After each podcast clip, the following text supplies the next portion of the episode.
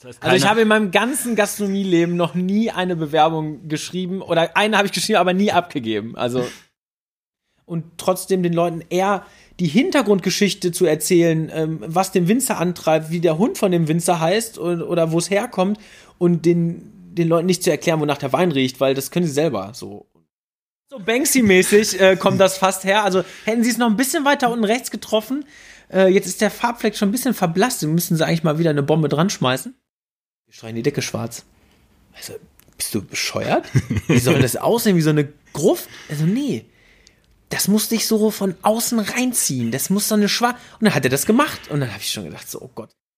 Boris, du kannst hier essensmäßig an Menüs, kannst du hier machen, was du willst.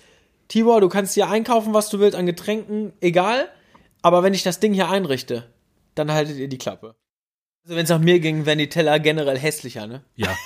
so das aber ich sage ja auch, ich bin der beste Sommelier Bochums, äh, einfach aus dem Grund, es, gibt, gibt ja kein- niemanden genau, anders hier. der Einzige. genau, ich bin halt der Einzige. 5,1. Ein Podcast über Essen mit viel Herz, Weine mit viel Seele und Menschen mit viel Leben. Im Ruhrgebiet und viel drumherum. Mein Name ist Sebastian Enste und ich wünsche viel Unterhaltung.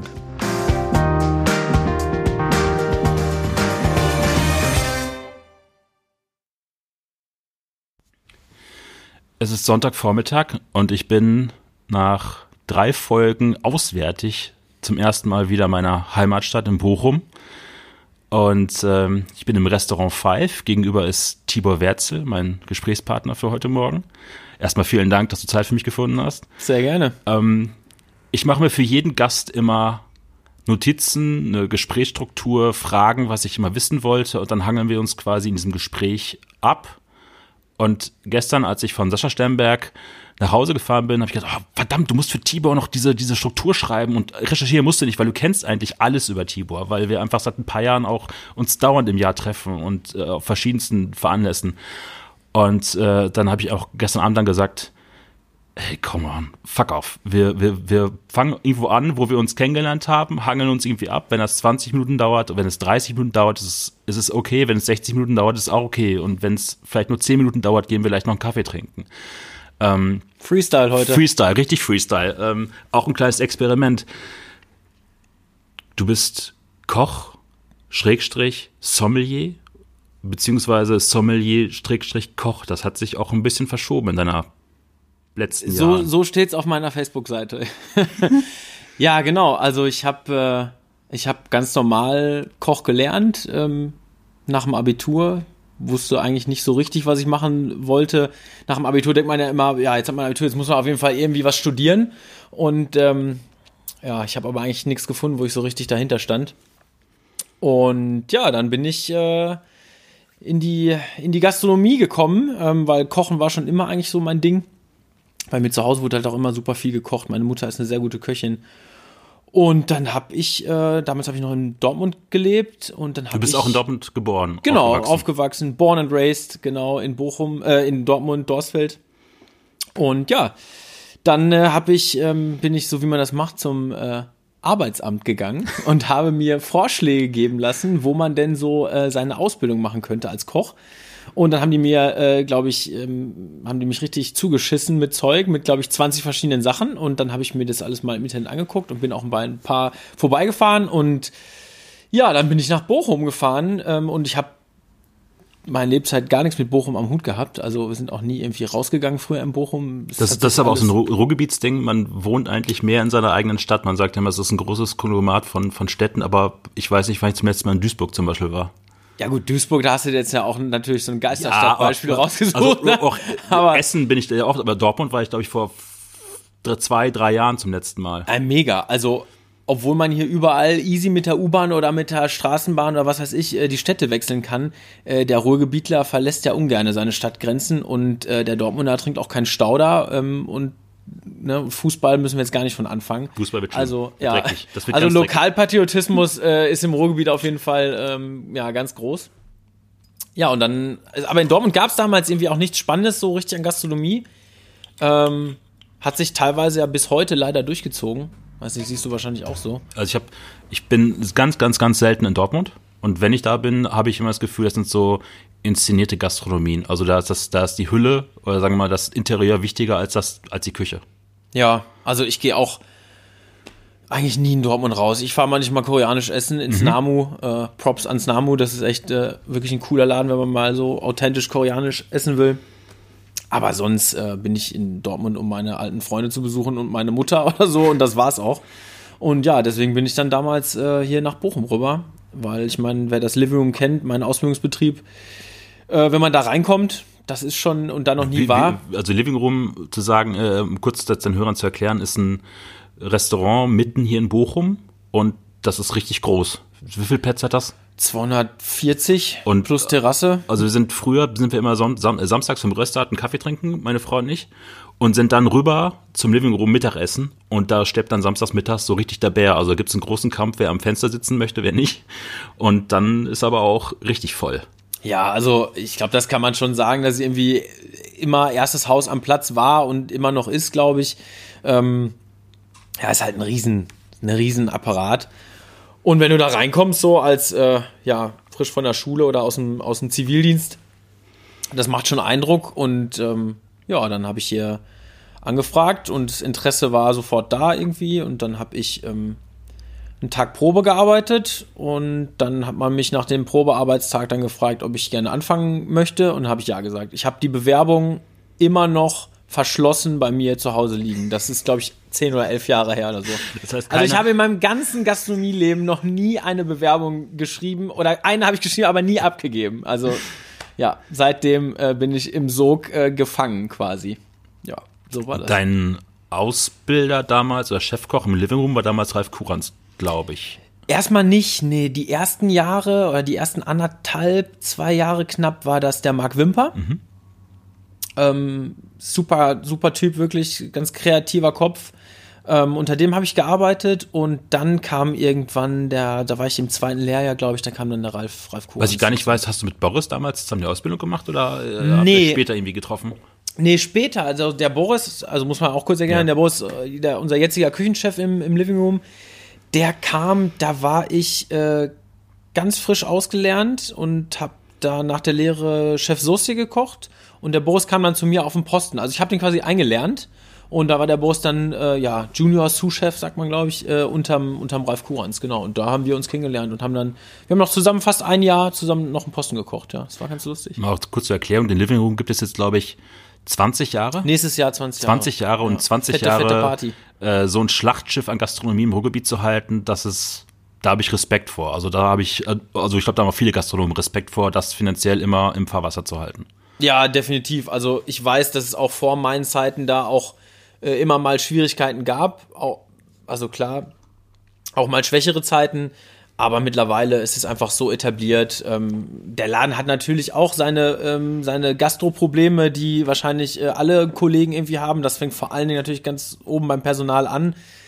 Im Winter ist der Laden im Endeffekt zu klein mit seinen äh, 240 Plätzen und im Sommer ist er halt eigentlich viel zu groß. Ne? Das kommt natürlich. Und die Terrasse zu klein. Und die Terrasse zu klein im Endeffekt, genau. Also, aber naja, perfekten Laden gibt es da, glaube ich, nicht. Obwohl der perfekte Laden ist halt immer voll. Gut, egal wie groß er ist, aber äh, das, äh, das schaffen wir im Sommer nicht. Aber nee, das ist schon irre. Also 20, 20 Jahre so einen Laden zu machen. Ähm, und wenn man sich überlegt, was da so an Personal auch durchgegangen ist äh, in der Zeit, wo ich hier bin, das ist unglaublich. Also das sind wirklich hunderte von Menschen, die man da so in seinem Berufsleben dann so kommen und gehen sieht.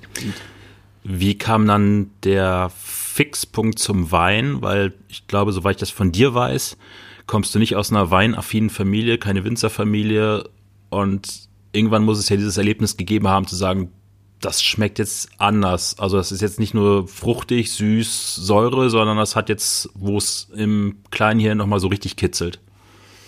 Ja, also Nee, ich komme wirklich aus einer, ja, aus einer Ruhrgebietsfamilie. Bei uns wurde immer schon irgendwie Bier getrunken, äh, auch Wein, aber jetzt nie irgendwie dezidiert und äh, also ich glaube, mein erster Wein war auch äh, Dornfelder aus dem Lidl, den irgendwie, äh, den ich meinen Eltern geklaut habe, glaube ich. Nee, das ging so in der Lehre los, dass äh, ich gemerkt habe, dass Wein irgendwie schon ein spannendes Getränk ist, weil irgendwie alle, weil alles irgendwie unterschiedlich ist und man das, ich konnte das auch nie so einordnen. Und so richtig los ging es dann, muss ich sagen, ähm, als dann der Ralf Kurans kam. muss man sagen. Also ein sehr guter Koch und Gastronom, der damals dann als Küchendirektor im Living Room angefangen hat. Ähm, der Ralf war lange selbstständig im, äh, im Tessin, in Ascona. Hat er, glaube ich, auch einen Stern gekocht damals und hat im Bachreis gelernt und also hat einiges schon äh, gemacht in seinem Leben gastronomisch. Und der ist sehr, sehr weinaffin. Und dann hat er mitgekriegt, dass mir das halt auch Spaß macht, das Thema. Und ähm, ich hatte immer einen guten Draht bis heute zu ihm. Und dann hat er mir ähm, auch immer mal irgendwie ein Gläschen an Pass gestellt und ihr gesagt, ja Junge, probier das mal. Und dann habe ich das probiert. Ja, und was ist das? Ich natürlich gar keine Ahnung gehabt, äh, irgendwas gesagt, eben, keine Ahnung, Weißburgunder. Und, ja, nein, das Riesling, da musst du auch wissen. Und, so. und ich habe mir mal gedacht, so, wie, wie können Menschen das denn irgendwie wissen, also wenn die das probieren, was das für eine Rebsorte ist? Also mittlerweile verstehe ich es, aber es hat doch lange gedauert. Ähm, und so fing das an. Und dann, ich habe Weintrinken angefangen, tatsächlich auch mit, mit dicken roten Sachen, so, die halt plakativ sind und sofort verständlich.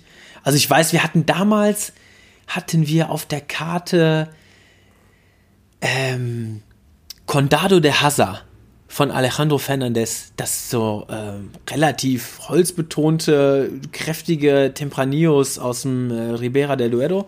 Und da hatten wir auch noch so ältere Sachen, ich glaube 96 war das irgendwie. Und das waren, das waren so die ersten Sachen, die wir dann auch mal irgendwie bestellt haben vorne und die dann zusammen irgendwie getrunken haben für, äh, für damalige Azubi-Verhältnisse natürlich für horrendes Geld irgendwie, aber haben dann ganz nette Rabatte auch immer bekommen. Und äh, ja, so ging das los. Und ähm, dann, wenn ich, ich bin so ein Mensch, wenn, wenn mir irgendwas gefällt dann will ich da auch sehr schnell, äh, da bin ich ja sehr neugierig und tauche dann immer sehr schnell sehr tief in das Thema ein, was manchmal auch wirklich zu Komplikationen bei mir führt, weil ich, ich bin, mir gefallen so viele Sachen. und also man kann sich ja nicht mit allem beschäftigen, dafür fehlt einem einfach die Zeit. Also äh, ja, ob das jetzt Kaffee ist oder Tee oder Zigarren oder weißt oder was, was gar nicht mit Genuss zu tun hat. Ähm, ja, ich finde so viele Sachen spannend. Aber Wein hat mich dann relativ schnell wirklich gepackt. Ja, und dann äh, ging's los. Und dann habe ich angefangen, mir selber Wein zu kaufen. Erstmal klein angefangen und habe dann auch so angefangen bei, bei eBay so gereiftere Sachen zu kaufen, was natürlich äh, bei, äh, ich sag mal, 60 Prozent der Fälle komplett nach hinten losgegangen ist. Ähm, ja, mittlerweile bin ich da ein bisschen schlauer geworden. Du bist dann aber im Living Room nicht geblieben. Ich glaube, also wir haben uns kennengelernt, da warst du im Esszimmer in Essen, glaube ich, noch als Koch? Ja, also ich bin dann, ähm, ich habe nach der Lehre noch ein Jahr im Living Room gearbeitet. Und dann hat sich mein damaliger, also mein erster Ausbilder, der Marc Wimper, mhm. der hat sich äh, dann quasi selbstständig gemacht in Essen, im Esszimmer. Super schöner kleiner äh, Laden, denkmalgeschütztes Haus, äh, kleiner Biergarten mit Kastanien, so uralten. Also ein traumhafter Laden. Und der hat dringend jemand gesucht, einen Zuschef. Und da wir schon immer ein sehr gutes Verhältnis hatten und ich dann auch irgendwann meinen Lehrbetrieb dann auch verlassen wollte, ja, dann bin ich da, äh, bin ich da mal runtergegangen, hab mir das angeguckt und habe dann da relativ schnell zugeschlagen. Und da war ich dann drei Jahre, ja.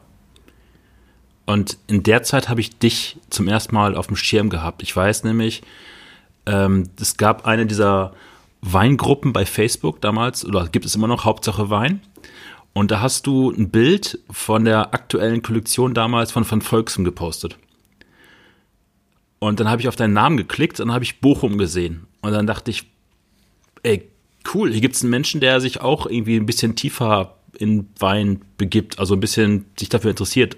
Jetzt neben Marco Schneider oder Konsorten oder Aldi Weine, was auch immer. Und ähm, dann habe ich, glaube ich, damals eine Freundschaftsanfrage geschickt. Ja, ich erinnere mich daran. Ich weiß auch sogar noch, wo das war. Ich, äh, wir haben damals äh, in Essen mit so einem, ähm, mit einer Agentur, Weinagentur zusammengearbeitet, die hatte Van Volks im, im Programm. Und die wussten auch, dass ich relativ weinaffin bin und dann äh, hat der Roman Niewodniczanski von Van Volksem damals dann in Essen seine, seine Kollektion, seinen neuen Jahrgang vorgestellt. Und da haben die mich gefragt, ob ich da nicht passend was zu kochen könnte. Und in meinem jugendlichen Leichtsinn habe ich gesagt, ja klar, mache ich. Äh, ich mache äh, Sushi, das geht gut zu den Weinen. ich als äh, absolute Langnase habe dann da, äh, ich, ich fand ganz passables äh, Sushi dann da rausgehauen. Und der Roman fand es auf jeden Fall auch ganz gut. Ich wette, er erinnert sich nicht mehr daran. Und ja, dann habe ich natürlich auch die Chance gehabt, das alles zu verkosten und so. Und äh, ja, da bin ich da immer mehr reingerutscht. Und ähm, man, man muss auch sagen, wir hatten dann auch in Essen nicht so super viel zu tun. Also die Wochenenden waren schon gut, aber ansonsten unter der Woche hatten, war, war echt viel Leerlauf auch.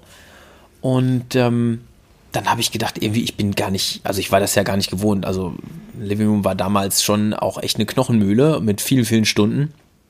Und dann habe ich mir gedacht, äh, irgendwie, du, du musst noch was machen. Also irgendwie in irgendeiner Form äh, musst du dich da irgendwie entweder noch weiterbilden oder irgendwo noch was tun. Und dann habe ich angefangen, ähm, 2014, glaube ich, habe ich dann mich erkundigt, was man so machen kann. Und bin dann auf so einen Weinfachmann-Lehrgang gestoßen von der IHK. Ich glaube, das gibt's gar nicht mehr in der Form. Das ist jetzt irgendwie, glaube ich, Assistant Sommelier irgendwas. Und ähm, dann habe ich mich dazu entschlossen, das zu machen. Hab dann, ähm, da kann man auch so Förderungsmittel beantragen irgendwie. Und ähm, dann auch so einen Bildungsgutschein bekommen. Und habe das dann gemacht, zwei Wochen in Hamburg. Ich habe das damals in Hamburg gemacht, weil ich äh, Familie dort hatte, wo ich einfach umsonst pennen konnte. Also war total pragmatisch. Und das Coole war, wir haben in diesen zwei Wochen, ähm, da legst du halt am Ende auch eine kleine Prüfung ab und so, aber wir haben schon die Lehrmaterialien von, den, von dem Sommelier-Lehrgang bekommen. Weil man auch dazu sagen muss, Sommelier ist kein geschützter Begriff. Also nee, eigentlich kann sich nicht. jeder Sommelier nennen und dann gibt es zwei Ausbildungsvarianten, einmal WCT und einmal, glaube ich, IHK oder beides. Ja, es gibt sogar noch staatlich geprüft, kannst du, glaube ich, okay. auch noch machen. Aber das geht irgendwie nur in Heidelberg, glaube ich, oder so. Aber ja, im Endeffekt hast hm. du recht. Also, das sind so die beiden Wege in Deutschland, die man so einschlagen kann, genau.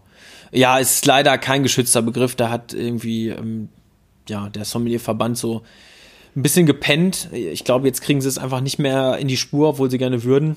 Ja, klar, äh, Gewürzsommelier, Fleischsommelier, Wassersommelier, Klopapiersommelier, äh, ja. ist alles am Start. Ja, kann sich halt jeder auf seine Visitenkarte schreiben, ja. ja es ist. Äh, nicht so cool, aber ist leider so. Ja, und dann ähm, haben wir die Lehrmaterialien von den Sommeliers bekommen. Und mir war eigentlich bei der Hälfte schon klar des, des Lehrgangs, äh, das reicht mir nicht irgendwie, weil das war so spannend und es war so ein riesengroßes Materialwust irgendwie an, an Lehrmaterial, dass ich gedacht habe, boah, das würde ich schon ganz gerne machen. Und da habe ich im Jahr darauf dann direkt äh, in Sommelier wieder, also drangehangen. Und dann kam ja auch eine Sache dazu, der Living Room hat damals als ersten Ableger das Franz Ferdinand gehabt, oben im Stadtpark, was ja eher so einen österreichischen Einschlag hat. Mhm. Und dann wurde ja hier, wo wir jetzt gerade sitzen, dieses Ladenlokal frei, war früher ein Café drin. Und dann habt ihr das Five hier eröffnet, was jetzt auch Fünfjähriges hat, glaube ich, dieses Jahr, ne? Genau, genau. Also nächsten Monat quasi Fünfjähriges. Ähm, Wahnsinn, ist auch schon wieder fünf Jahre her. Äh, ja, das war, also ich war dann auch irgendwann, ich sag mal, in Essen dann durch und wollte dann auch was anderes machen und war ehrlich gesagt mit einem Bein schon raus aus der Gastronomie. Also ich wollte eigentlich in den Handel gehen. Ähm, hatte da auch schon so die ersten Kontakte mit, mit Mövenpick, wo wir wieder in Dortmund sind, mhm. weil das wusste ich auch lange Zeit nicht. Mövenpick Wine Department hat ja tatsächlich Verwaltung, Flagship Store und Hauptlager in Dortmund. Kommt auch kein Mensch drauf. Und das ist quasi wirklich äh, äh, zehn Fahrradminuten von meinem, äh, von meinem Geburtsort entfernt. Und die haben ja schon ein ganz cooles Portfolio. Ja. Mittlerweile muss ich sagen, bin ich froh, dass ich es nicht gemacht habe, aber äh, man weiß ja nie. Und dann kam, das ist auf Bochum kulinarisch passiert, also unserem äh, lustigen gastronomischen mhm. Volks- und Sauffestival auf dem, äh, auf dem Bochum, in der Bochumer Innenstadt. Ist denn der Lukas Rüger an mich rangetreten, mein damaliger und jetzt wieder Chef. Ähm, der auch, auch ein sehr weinaffiner Typ ist, der kommt aus Speyer in der Pfalz, ne, der hat es schon irgendwie mit der Muttermilch bekommen. Und ähm, wir haben uns auf dem Kuli getroffen und der war ähm, ein paar Mal auch bei mir in Essen äh, als Gast. Und ich habe dann auch immer schon ein bisschen Weinbegleitung gemacht und ein bisschen was über die Weine erzählt. Und es ist ihm irgendwie gut im Gedächtnis geblieben. Und dann hat er mich gefragt, ähm, nach einem Termin und dann haben wir uns irgendwie getroffen, haben ewig gequatscht und da hat er mir so das Konzept äh, des Fives irgendwie äh, vorgestellt. Und hat das Ganze auch mit so viel Freiheiten versehen, wo er, glaube ich, auch wusste, dass er mich damit vielleicht irgendwie auch ködern kann, ähm, dass ich gesagt habe, okay, also das ist so einzigartig, äh, nicht nur für Bochum, sondern ich glaube für die ganze Region, wobei mir das noch, noch gar nicht so klar war dass ich dann gesagt habe, okay, ähm, irgendwie muss ich nicht aufs Kochen verzichten, was ich ja immer noch total gerne mache. aber ich kann auch komplett in dieses Weinthema eintauchen und kann eigentlich auch machen, was ich will. Solange ich es verkauft kriege, das gilt bis heute, darf ich auch einkaufen, was ich möchte. Und ja, das ist fünf Jahre her. Das ist jetzt auch die, deswegen habe ich eingangs gesagt, Koch, Schrägstrich Sommelier, Sommelier, Schrägstrich Koch, das hat sich halt auch da mit dem Pfeif ein bisschen verschoben hier. Also ja. jetzt, um mal kurz zu sagen, wo wir sind, Pfeif hat wie viele Plätze? 25? Nee, 20. 20 Plätze. Nur Reservierung, keine Walk-ins. Mittwochs bis samstags, glaube ich, auf. Es gibt zwei Menüs, vegetarisch, nicht vegetarisch. Man kann aber auch kreuzen, wenn man Lust hat. Genau. Und ähm, ich wollte diese Frage eigentlich viel später, also diese Aussage viel später tätigen, aber das gerade passt es so super. Wenn man dich hier im Service erlebt, habe ich immer, und das erzähle ich auch, habe ich gestern noch erzählt, das habe ich auch letztens noch in einem Podcast erzählt, du, das ist immer so, als hättest du so mega Bock auf diesen Abend. Also du freust dich, du kommst mit so einer Freude und Gelassenheit immer durch diesen Service und das ist ja etwas, was man nicht in der Kochausbildung lernt, nicht in der Sommelier-Ausbildung lernt, sondern das muss man ja selber für sich entweder man hat das oder man hat es halt nicht. Total. Und was ich einfach auch immer total bei dir faszinierend finde, ist, wir sind in einer Region, wo hier Menschen reinkommen, die von Wein keinen blassen Schimmer haben. Und du hast eine Weinbegleitung, die kostet wie viel? 35 Euro, 30 Euro? Ja, 30 Euro. Gibt es halt dann zu jedem oder jedem zweiten Gericht gibt es dann irgendwie einen Wein und du erklärst denen das auf so einer total menschlichen Augenhöhe dass die sich nicht belehrt fühlen von oben, wie der Sommelier kommt jetzt mal rein und ich erkläre jetzt mal hier die Weinwelt, sondern das ist immer so, dass du das Gefühl hast, du gehst da raus und du hast ein Stück für dich selber mitgenommen und vielleicht auch eine äh, Facette von Weinwelt mitbekommen, die, wo du vielleicht auch ein paar Leute anfickst, die sagen, boah, jetzt gehe ich da mal, beschäftige mich mehr mit Wein. Und deine Weinbegleitung ist auch immer so, natürlich sind das keine fünf Flaschen Petrus, die du hier aufmachst, aber das sind immer so von etablierten Winzern und auch viel, viel Sachen, die man überhaupt nicht kennt, dann auch teilweise mit Reife dabei. Also es ist immer sehr speziell. Das ist nicht irgendwie äh, Verklappung von irgendwas, sondern das hat schon irgendwie immer seinen, seinen berechtigten Grund, warum du das gerade hier dann zu gewissen Gerichten machst. Ja, total. Also ähm, irgendwie, ich, also mir macht es erstmal macht's mir super viel Spaß. Ähm, und das ist einfach, klar, die Leute hier im Ruhrgebiet sind nicht weinaffin. Ähm, es gibt natürlich weinaffine Leute, äh, aber ich glaube, die kennen wir alle. das sind auch nicht so viele. Das ist sehr überschaubar. Ähm, aber eins muss man wirklich mal, äh, muss man wirklich mal sagen, auch gerade über Bochum oder über das Ruhrgebiet. Ähm, das hat hier mit dem Five deutlich länger gedauert, dass wir uns so am Markt akkreditiert haben, als wir dachten. Aber mittlerweile ähm, läuft es einfach wirklich gut. Und, und das macht uns dann auch so Spaß, die Leute, die kommen, und wir haben uns wirklich, glaube ich, über die letzten Jahre auch eine sehr coole, äh, treue äh, Stammgast-Fangemeinde aufgebaut. Die Leute sind einfach auch sau dankbar. So, und das macht echt, das macht wirklich auch den Reiz aus. Die Leute sind einfach total happy, dass es äh, irgendwie ein Restaurant gibt, was, oder so nehme ich das zumindest wahr, ähm, was halt entspannt ist im Service. Ich meine, wir haben hier äh, Papiertischdecken, ähm, wir laufen hier in Sneakern rum und wollen einfach diese Entspanntheit einfach auf den Gast übertragen. Und das funktioniert eigentlich auch sehr, sehr gut. Und ähm, gerade Wein ist da, finde ich, so ein Knackpunkt, weil ähm, dieses snobistische, ähm, mystische Weingelaber ist einfach total drüber und das braucht einfach kein Mensch mehr, weil das hilft auch der Weinbranche null. Das, das schreckt einfach viel zu viele Leute ab und gerade die jungen Leute muss man da irgendwie mit abholen. Und deswegen ja, versuche ich einfach, das auf einer ganz normalen Ebene den Leuten zu erklären und ohne viel äh, Fachgelaber daherzukommen und trotzdem den Leuten eher die Hintergrundgeschichte zu erzählen, ähm, was den Winzer antreibt, wie der Hund von dem Winzer heißt oder, oder wo es herkommt und den, den Leuten nicht zu erklären, wonach der Wein riecht, weil das können sie selber so. Und das ist auch, finde ich, total subjektiv.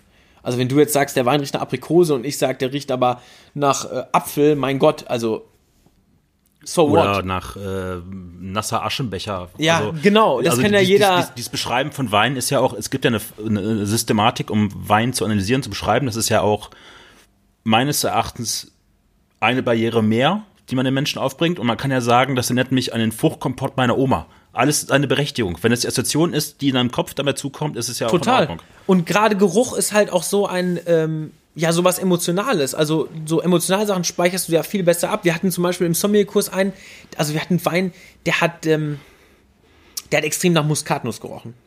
Und er hat es auch gerochen und er konnte es aber nicht verbalisieren. Er hat immer gesagt, ey, das riecht so wie das Kartoffelpüree von meiner Oma, aber der Wein riecht ja nicht nach Kartoffeln. Er ist einfach nicht drauf gekommen, aber es hat ihn so getriggert, dass er gemerkt hat, okay, irgendwas ist in dem Wein, was ich von meiner Kindheit ja total kenne, aber ich komme einfach nicht darauf, dass Muskatnuss ist. Und das, finde ich, sind so faszinierende Klamotten. Und das ist genau das Gleiche. Es gibt so zwei Sachen, die immer wie so Zeitanker funktionieren. Also das ist einmal Musik, also gewisse Lieder bringen mich immer wieder zurück. Also ich habe eine, eine, Zeit lang immer morgens Musik gehört zum Aufwachen, war immer der gleiche Song. Immer wenn ich diesen Song jetzt irgendwo höre, denke ich an diese Aufstehsituation. Und bei Geschmäckern ist es genauso, also sei es beim Essen oder beim Wein, die bringen mich direkt wieder zurück, dann fünf Jahre später, zehn Jahre zurück, wie auch immer. Und das ist dieses, diese emotionale Seite halt auch am Wein dabei. Es gibt eh kein äh, Lebensmittel oder Getränk, was so emotional behaftet ist wie Wein. Deswegen ist es ja auch so ein tolles Thema. Äh, aber bei Wein ist es so, also, na klar, ich trinke, wenn ich Durst habe, trinke ich gerne ein Bier. Auch mal schnell ein Bier. Aber was sich dann vielen Leuten, auch mir manchmal schwerfällt, das den Leuten zu erklären, ist, dass bei Wein irgendwas in meinem Kopf hinten, wenn der gut gemacht ist, also wenn wir reden jetzt nicht über irgendwie den 3,99 Säure fruchtbetonten Aldi-Wein, sondern irgendwie ein Wein, der ordentlich gemacht ist. Ob der jetzt 9 Euro kostet oder 500 Euro kostet, ist vollkommen belanglos. Aber irgendwas triggert bei mir hinten im Kopf und stimuliert. Und das habe ich nur bei zwei Dingen, das ist bei Wein oder bei Musik. Ja, kann ich total nachvollziehen. Bei mir ist, bei mir ist eigentlich ähnlich, ja, total. Also vor allen Dingen auch so, so Flashback, so Erinnerungsklamotten haben wir dann auch mit Wein, wenn man dann mal auch über einige Jahre dann Wein trinkt, wenn man sich dann halt auch so an so gewisse Situationen erinnert. Also da muss ich zum Beispiel auch nochmal den äh, Lukas äh, nochmal nennen. Es gab eine Situation in meinem äh, Weinleben, die ich so ein bisschen auch als, als Schlüsselsituation, glaube ich, auch äh, sehe. Ähm, der Lukas ist äh, damals 40 geworden. Er wird dieses Jahr 50, also ist genau zehn Jahre her. Echt? Wird schon 50? ja. Sieht wesentlich jünger aus, Lukas, wirklich. Ja, Respekt, ne? Ja. Ähm, ja, das ist der ganze Pfälzer Riesling, der ist, äh, zieht dir die Falten einfach aus dem Gesicht. ähm, und zum 40. haben ihm damals Freunde einen äh, Abend geschenkt äh, und zwar ein, ein Abend mit einem Sommelier und das war Helge Hagen. Der war damals im Kronschlösschen, noch unter Patrick Kimmel. Und ähm, der ist dann den Abend gekommen und der Ralf Kurans hat äh, ein, ein Zehn-Gang-Menü gekocht dazu. Es waren so zehn oder zwölf geladene äh, Gäste.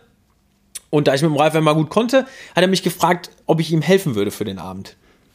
Und dann habe ich gesagt, ja, klar, mache ich irgendwie, weil ähm, hat mich einfach interessiert. Und ähm, als, als Belohnung quasi durfte ich dann auch irgendwie mit am Tisch sitzen und dann halt auch mit die Weine probieren und, ähm, und mitessen. Und ähm, das war für mich damals, ich habe das gar nicht gerafft, also was da abging.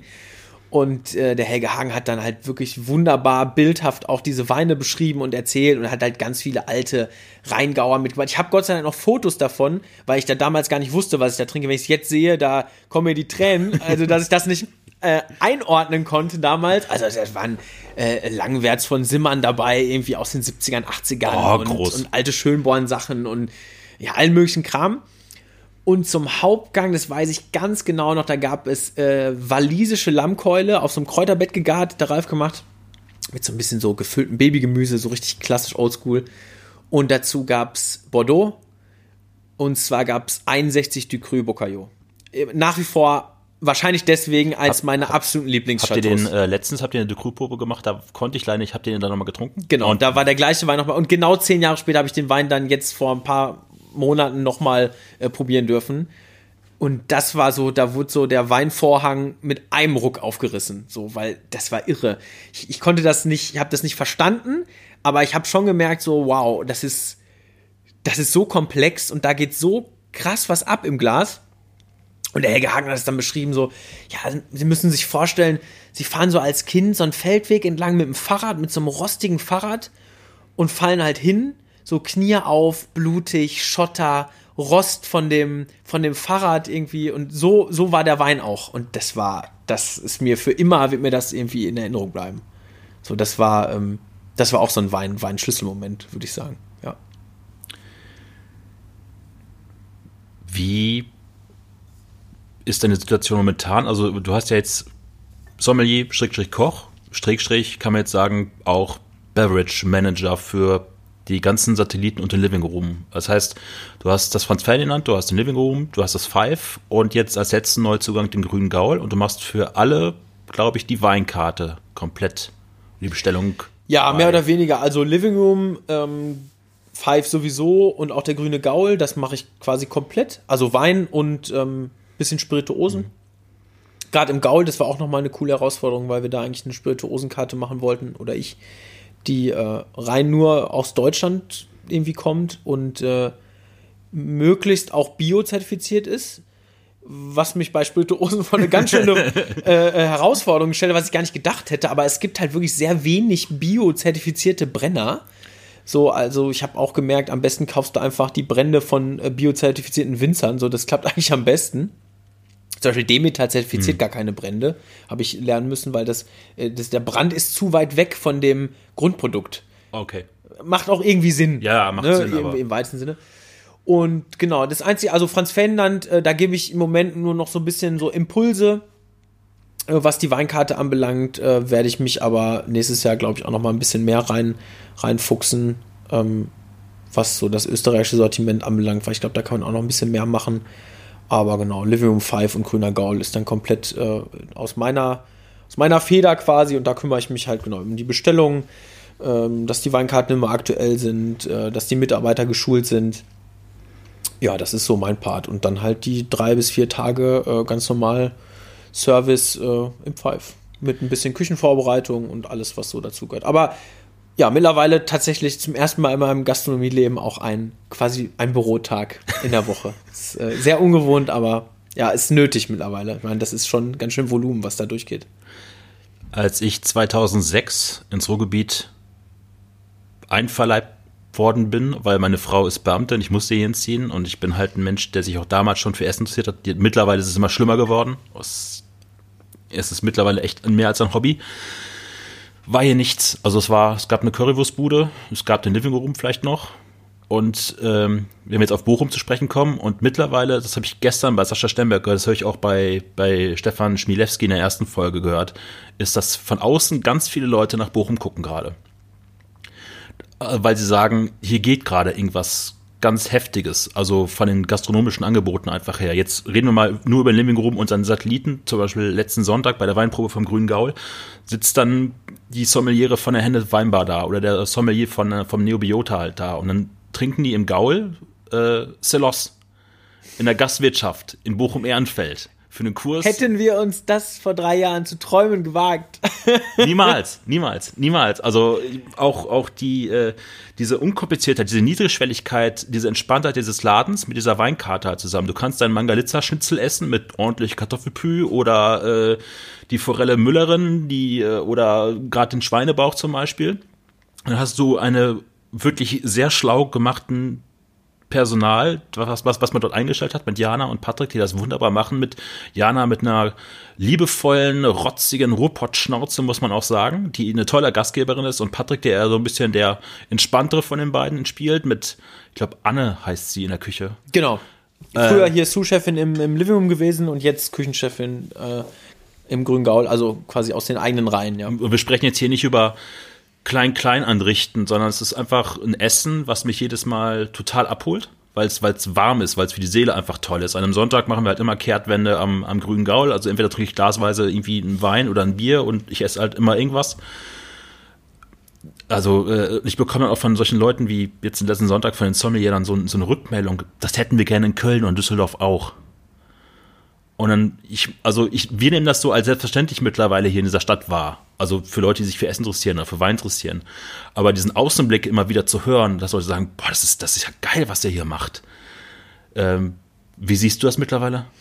Also, wie ist dein Feedback? Also, du hast ja auch mit vielen Leuten, deinen Kollegen auch zu tun, jetzt zum Beispiel Pascal aus Berlin, der, glaube ich, Dirga, bei Dirga total abgefeiert hat, als wir mittags da mal gesessen haben oder anderen. Ja, das ist immer so ein bisschen Fluch und Segen, ne? Also, klar, die, wenn Leute hier aus Düsseldorf äh, oder Köln irgendwie hier, hier, in die Stadt kommen und sowas dann sehen, da kommt ja auch die Preispolitik ins Spiel, mhm. das muss man ja auch mal sagen. Ne? Also klar, wir sind hier im Ruhrgebiet in Bochum ach, super preissensibel. Also wenn, ich glaube, ohne jetzt irgendwie da abzuheben, aber ich glaube, das Menü, was wir hier im Five kochen, mit den Produkten und der Weinbegleitung, naja, das würde halt in Düsseldorf, glaube ich, mal ein Huni mehr kosten. Ja, so. ja. Also wirklich 100 Euro pro Person mehr könnte man da, glaube ich, in dem Ambiente, was wir hier haben, locker nehmen. Klar, natürlich ist da die Pacht höher. Aber das sind einfach so Sachen, dass, ja, da kommen, da kommen manche Städte dann vielleicht nicht so, ja, da gucken die komisch drauf. Aber klar, das sind dann so, das sind so Wohlfühlorte, die dann auch nicht bei uns so direkt gehypt werden und immer voll sind. So, also das ist, äh, ja, ich glaube, die Außenwahrnehmung ist schon gut und es gucken immer mehr Leute nach, nach Bochum. Oder vielleicht auch ins Ruhrgebiet. Also jetzt auch in Dortmund und Essen geht ja langsam auch auf jeden Fall äh, wieder ein bisschen mehr. Ähm, ja, ist spannend. Also ich, ich, ich nehme das vielleicht gar nicht so wahr wie du, weil ich mehr hier in meiner, in meinem Fokus und in meiner Blase bin, guck gar nicht so irgendwie, ähm, was die Leute so von außen über uns sagen oder schreiben oder so.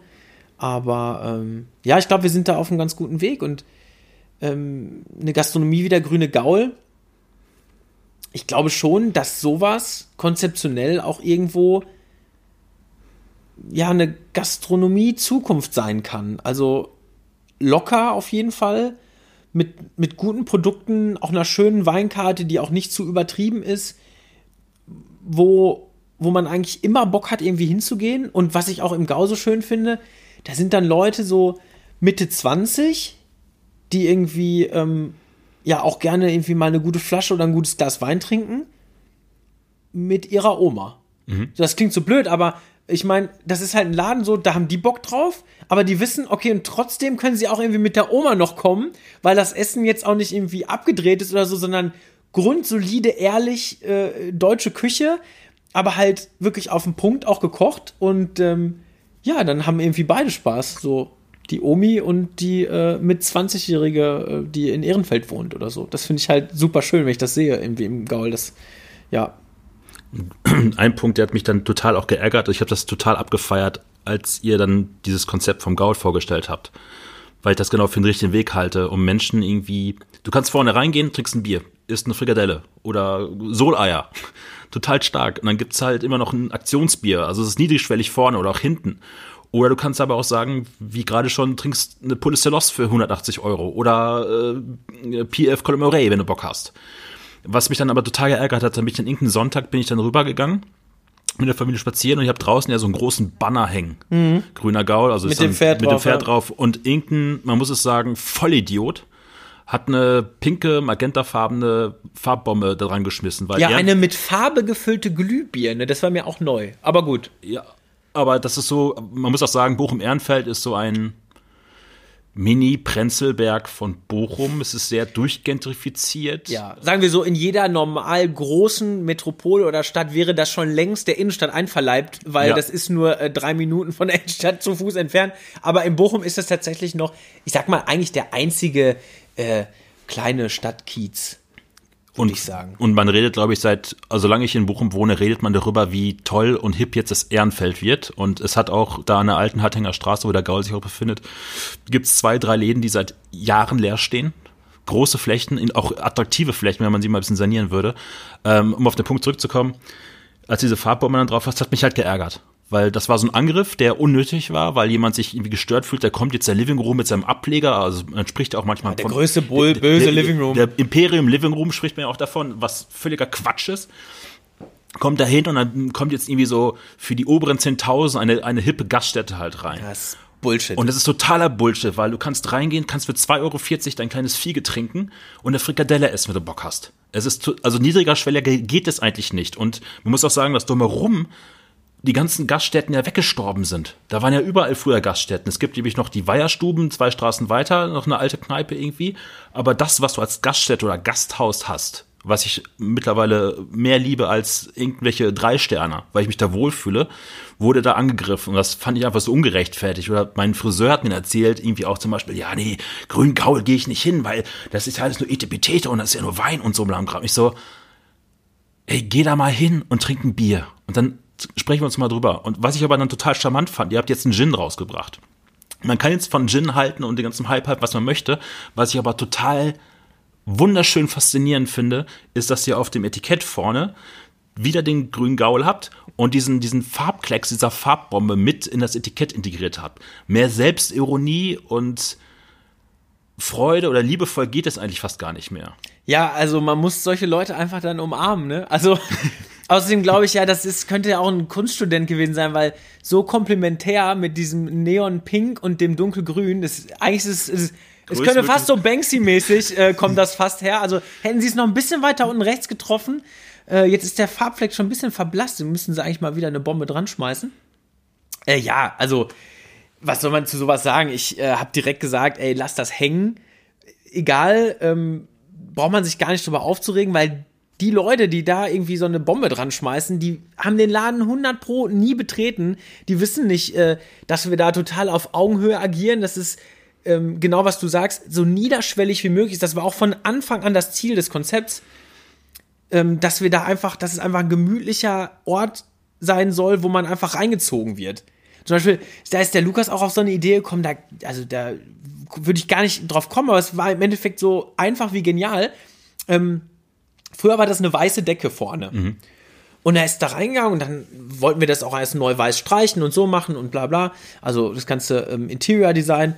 Und dann hat er gesagt, nee, weißt du, was wir machen? Wir streichen die Decke schwarz. Also, bist du bescheuert? Wie soll das aussehen? Wie so eine Gruft? Also, nee das musste ich so von außen reinziehen. Das muss so eine schwarze. Und dann hat er das gemacht. Und dann habe ich schon gedacht, so, oh Gott. Aber ich muss auch sagen, beim Five war es ähnlich.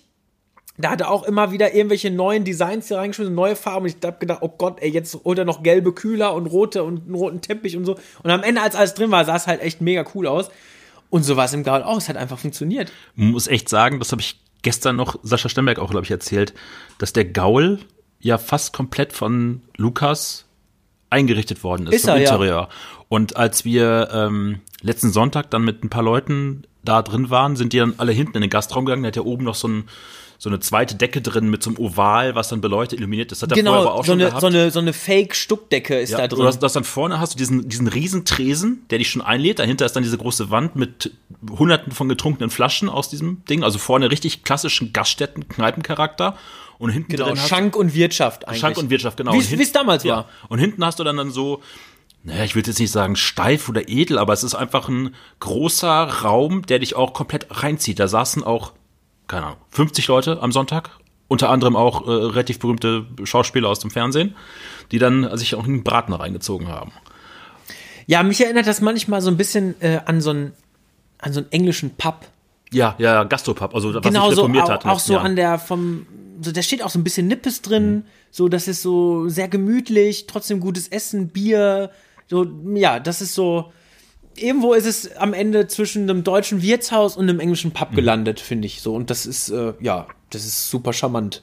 Ich bin auch selber einfach auch gerne da, so muss ich ganz ehrlich sagen, ich bin da auch Stammgast. so in, also normal, so in, in, die eigenen Läden, also ja, ich bin ja nur Angestellter, aber geht man ja eigentlich eher nicht.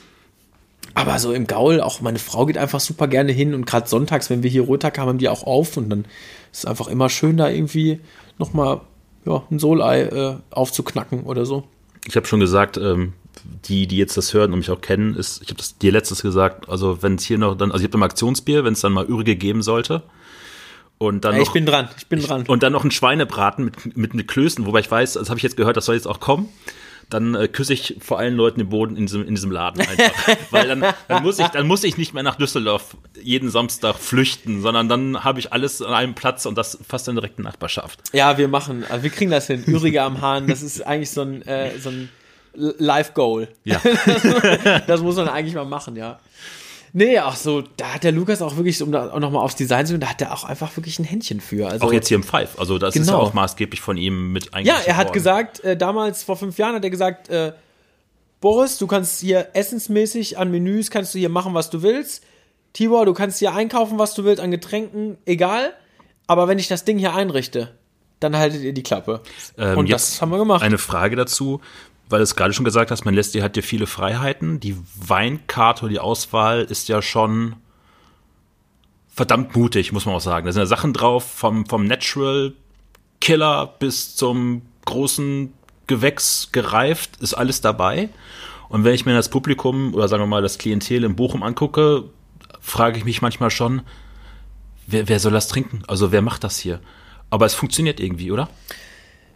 Meinst du jetzt speziell im Gaul? Nee, auch im Five zum Beispiel oder in Entwicklung weiß ich momentan nicht, weil da bin Ja, ich also, also, selten. also im Five ist es ja, ist es ja eine Sache, ähm, im Five funktioniert alles.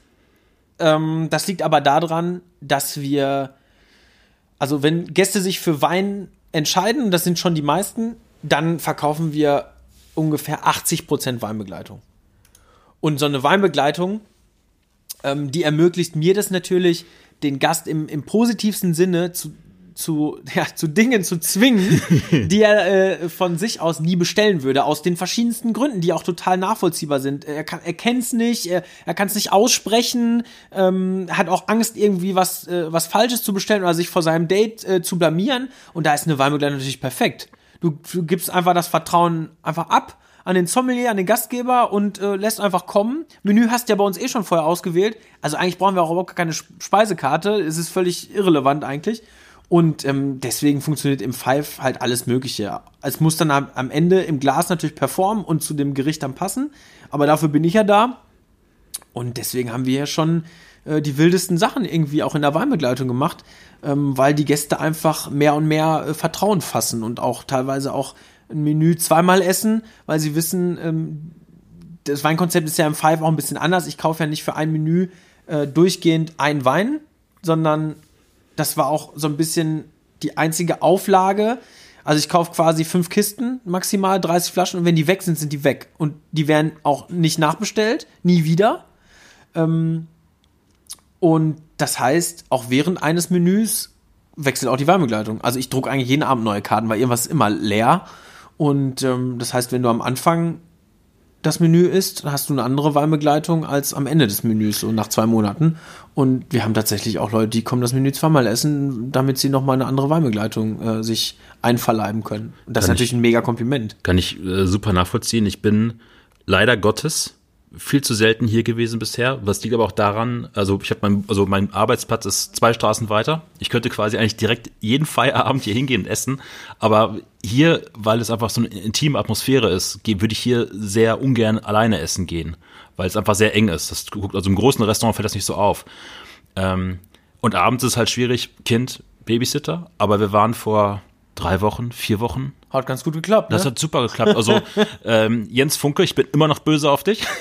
Er hat mich versetzt, weil wir uns in- eine Wochenende geirrt hatten und du hattet, ihr hattet hier äh, Grilly Idol, habt ihr es genannt, ne? ja, das muss ich aber sagen, Grilly Idol ist ja, also ist ja geklaut von einer äh, wunderbaren äh, Burgerschmiede in, äh, in Hamburg, äh, die wirklich Grilly Idol heißt. Äh, sensationell mit einem Burger-Logo mit einer Igelfrisur. Äh, wirklich sensationell. Ich habe mich totgleich dieses Schild genannt. Deswegen haben wir haben so einen Barbecue-Abend hier gemacht, den haben wir Grilly Idol genannt. Und äh, ja, da warst du dann mit deiner Frau und, Und deinem Sohn. Und der nach Gang 1 äh, in eine Winterschlaf-ähnliche Starre verfallen ist, einfach gepennt hat. Also das ist unglaublich. Es wurde gelacht, es wurde geredet. Ein Nachbartisch guckte am Anfang auch ein bisschen irritiert auf dieses Kind und irgendwann lag dieses Kind wirklich links hier gerade neben mir auf dieser Bank, hat sich umgedreht und hat geschlafen und ich habe zum ersten Mal abends mit meiner Frau in Ruhe wieder gegessen und man muss es immer sagen, ich möchte jetzt hier ungern Leuten richtig in den Arsch kriechen, aber ich muss es einfach sagen, das erste war dieses äh, portugiesische Paella Äh, genau, Adolf die Marische, ja. ein, ein Meeresfrüchtereis, ja. ein Teller, wo man vorsteht und sagt, okay, sieht rustikal aus, nimmt den ersten Löffel und dahin schmilzt, weil er, weil das, weil das so ein Gericht war, was sehr viel Liebe in sich drin hatte, also mit Liebe gekocht einfach ist, wo man ein bisschen nachgedacht hat. Und das zog sich den ganzen Abend so durch. Das waren alles Teller, wo ich dachte so, ja, ist jetzt nicht, ist jetzt kein Instagram-Teller. Muss man jetzt nicht bei Instagram reinstellen. Darum ging es aber auch gar nicht in dem Moment. Was ging es nur darum, wie ist das im Mund, wie schmeckt mir das? Und es hat mir super viel Spaß gemacht. Also wenn es nach mir ging, wären die Teller generell hässlicher, ne? Ja.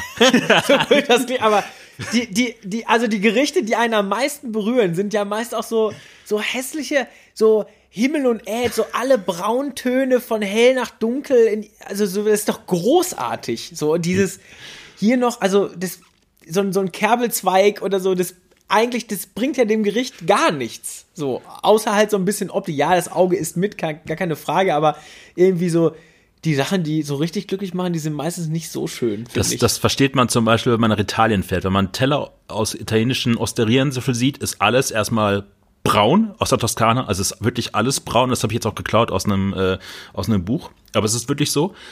Und es sieht auch alles nicht schön aus. Aber wenn man das zum ersten Mal gegessen hat, dann ja, dann geht die Sonne auf. Geht ja. die Sonne auf, ist einer der besten Teller, die ich, glaube ich, je in meinem Leben gegessen habe. Selbst irgendwelchen kleinsten Hinterputzenbars in irgendwelchen Seitenstraßen. Ja, absolut. Und also ich bin ein Riesenliebhaber der französischen Küche, Bistro-Küche, aber die Italiener, das können die auch einfach am besten. Also das wirklich aus aus den aus guten einfachen Sachen einfache Dinge machen, die aber so gut schmecken, dass du einfach wirklich ohnmächtig wirst. Da habe ich mich ähm, letzte Woche mit Ralf Kurans auf der Weinmesse, da komme ich gleich nochmal zu unterhalten. Ähm, wir haben hier ja eine Pasta-Manufaktur und ich bin da jahrelang nicht hingegangen oder ich habe es nicht geschafft. Die haben auch einen Restaurantbetrieb mit drin und habe das nie geschafft, dahin zu gehen. Und wir waren im April in der Toskana und ich habe zum ersten Mal verstanden, was Pasta bedeutet. Also was wirklich Essen bedeutet, was richtig gute Nudeln und Produkte bedeutet. Weil du musst es einfach nur essen, du musst nicht, nichts vom Hintergrund wissen und es schmeckt dir und es erfüllt dich mit so viel Freude und, und ich denke so, boah, genial. Und die haben jetzt einen Marktstand äh, auf dem Bochumer Wochenmarkt. Und es gibt natürlich diese Show-Italiener, so, hey, komm, Style, wie geht's dir hier? Und dann verkaufen die Ja, doch, doch, da musst du ja, probieren. Hier, probieren, hier, beste Olivenöl und so, ne? Ist ja meistens auch alles totale Scheiße, muss Ja. man ja sagen. Ist ja auch, Griechisches meistens. Oh ja. und auch viel Wurst von irgendwelchen Großfabrikanten und sowas. Aber bei denen ist es so, ich habe dann zum ersten Mal diese Panzerotti mit äh, Pfifferling und Speck geholt und die mit Steinpilze. Hab die dann zu Hause gemacht, hab noch Butter von ihnen gekauft und äh, ähm, Parmesan. Sonntags gemacht, einfach nur gekocht, ein bisschen Butter angeschmolzen, drüber gemacht, Parmesan, reingebissen und gesagt, das schmeckt wie in Italien. Es hat mich so glücklich gemacht und ich bin jetzt immer echt wirklich jeden Samstag davor, muss ich mich wirklich zurückhalten, nicht diesen kompletten Stand aufzukaufen. Ich kaufe, ich kaufe Butter da, ich kaufe Parmesan da, ich kaufe irgendwelche Wurst, ich kaufe diese äh, ähm, irgendwelche Nudelsachen, die ich nicht mal aussprechen kann, die ich noch nicht mal vorher kannte da. Und das sind absolute, ohne von dem was zu wissen, weißt du, wenn du das probierst, absolute Produktfetischisten. Und äh, ich habe dann zu einigen auch gesagt, im Endeffekt müsste man vielleicht nicht in Bochum oder vielleicht doch in Bochum ein Restaurant aufmachen und man macht nur diese Pastagerichte von denen in einem ganz anderen Ambiente, weil es total funktionieren könnte. Das sind einfache Teller und äh, machst du eine kleine schöne Weinkarte dazu, nicht zu überhoben und so. Pasta kennt jeder und es ist einfach, das sind, also das ist genial. Ich, ich schwärme da immer noch von. Ich, also ich möchte jetzt keine Werbung, also ich, Doch, natürlich- also doch, ich, wenn du mach- das nicht machst, mache ich das, weil das muss man wirklich mal sagen. Das haben auch so wenig Leute irgendwie auf dem Schirm. Also ähm, wir haben ja- genau, also wir haben halt den Horatio Di Vita äh, in Bochum, der ist äh, Sizilianer, hat glaube ich ähm, ein ein Rezeptbuch im Kopf, was äh, was man ihm eigentlich, was man eigentlich digitalisieren müsste, weil äh, das darf eigentlich gar nicht verloren gehen. Totaler Überzeugungstäter, importiert sein eigenes Mehl aus Sizilien, deswegen ist die Pasta wahrscheinlich auch einfach so gut. Und äh, mittlerweile seit äh, anderthalb Jahren ist ja auch jede Nudel im Living Room von ihm. Also wir kaufen ja auch selbst für den Mittagstisch, äh, mussten den dann halt 50 Cent oder einen Euro teurer machen, aber hat sich total gelohnt, weil gibt einfach nochmal einen riesen Lift. Ähm, sensationell. Wir, das ist eher auch so eine Sache, ähm, was wir hier in Bochum auch mittlerweile total gut hinbekommen. Wir haben einfach eine Größe erreicht, wo wir gewisse Sachen nicht mehr zu Gänze selber machen können. Zum Beispiel ähm, Maultaschen. Wir, Maultasche ist ein Gericht im, im grünen Gaul, das läuft einfach richtig, richtig gut. Ähm, und wir machen es mittlerweile so, wir machen aus, unseren, äh, aus unserem Biofleisch, wir machen auch viel Ganztierverwertung, machen wir hier die Füllung, fahren die gekühlt einmal zum Orazio, zu Divita. Der macht da halt einfach äh, Maultaschen raus. Also er füllt halt ähm, die Taschen damit, er hat halt die Maschinen dafür und das Know-how und den Teig und ähm, ja, so haben wir so Joint Ventures sind wir einfach eingegangen mit so ein paar wirklich coolen ähm, Produzenten irgendwie aus Bochum, genauso mit der Wurst. Wir durch die ganze Verwertung haben wir halt extrem viel Fleisch, was wir, wo wir selber ähm, Würste herstellen. Das können wir in unserer Küche gar nicht mehr selber leisten. Was machen wir? Wir machen die Füllung hier, fahren die äh, zu, zu Dönninghaus und die füllen uns die, weil das dauert einfach äh, eine halbe Stunde, wofür wir fünf Stunden brauchen würden. Und ähm, ja, so wäscht eine Hand irgendwie die andere. Und Das war ein total schöner Moment letzten Sonntag, als wir hier im Pfeif die ähm, Terroir Limit Probe hatten. Und dann war Thomas Kierdorf hier. Thomas Kierdorf ist ein sehr berühmter Weinhändler aus Essen mit einer starken Jahrgangstiefe, was deutsche Rieslinge primär angeht und Veltliner. Das hat sich mittlerweile in den Jahren auch ein bisschen geändert. Also er macht auch sehr viel, glaube ich, mal Tassa schon vor acht Jahren, glaube ich, gelistet gehabt. bitte nicht, das darf man öffentlich gar Ist, nicht gar sagen. nicht, ist gar nichts mehr da. Ja. Es gibt, gibt auch keine reifen Sachen mehr genau. da. Nein, nichts, nichts. Nicht. Thomas, und, wer? und er kam hier rein und wir haben uns hier dann getroffen, weil wir dann äh, hier starten wollten. Und dann hast du gesagt, ja, der Jäger kam gerade. Er hat zwei Wildschweine gebracht.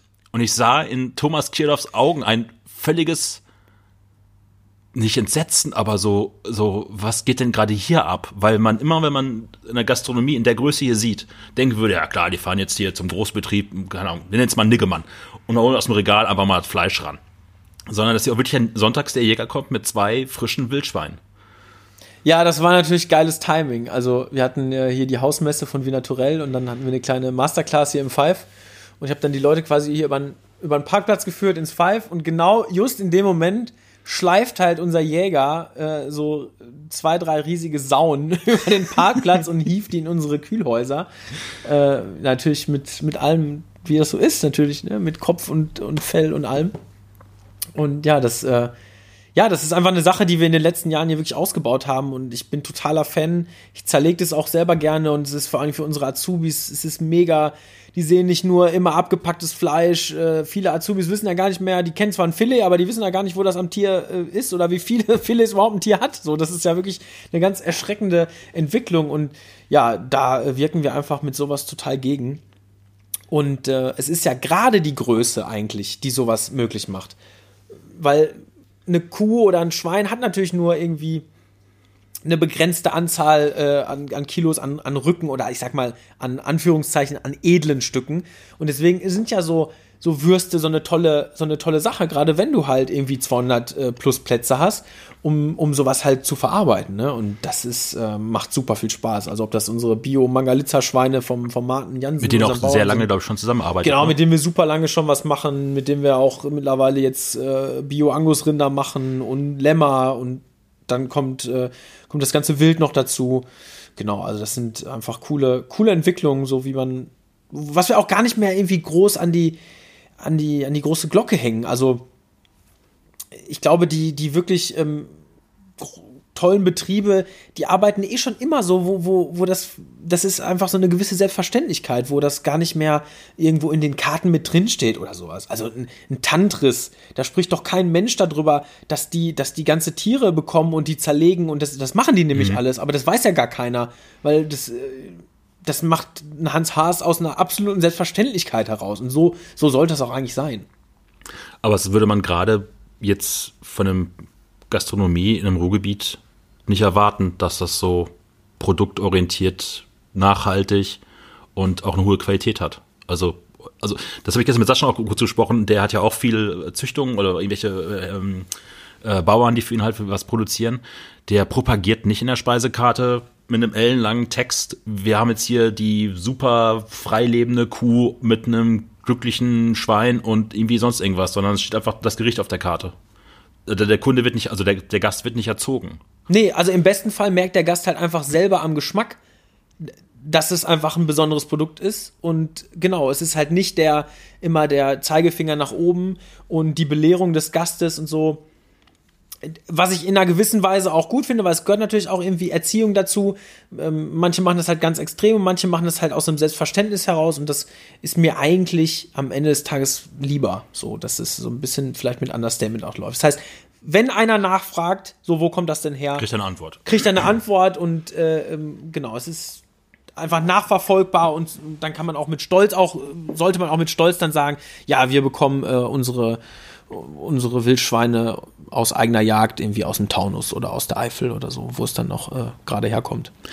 Jetzt gehen wir kurz zum Wein rüber. Wenn du hier deine Bestellung tätigst bei Händlern oder direkt beim Winzer, kommen da nicht manchmal auch irritierte Blicke, dass dann auch, sagen wir mal, außergewöhnliche Sachen ihren Weg ins Ruhrgebiet finden, oder nach Bochum finden und nicht nach Düsseldorf oder Berlin oder Hamburg?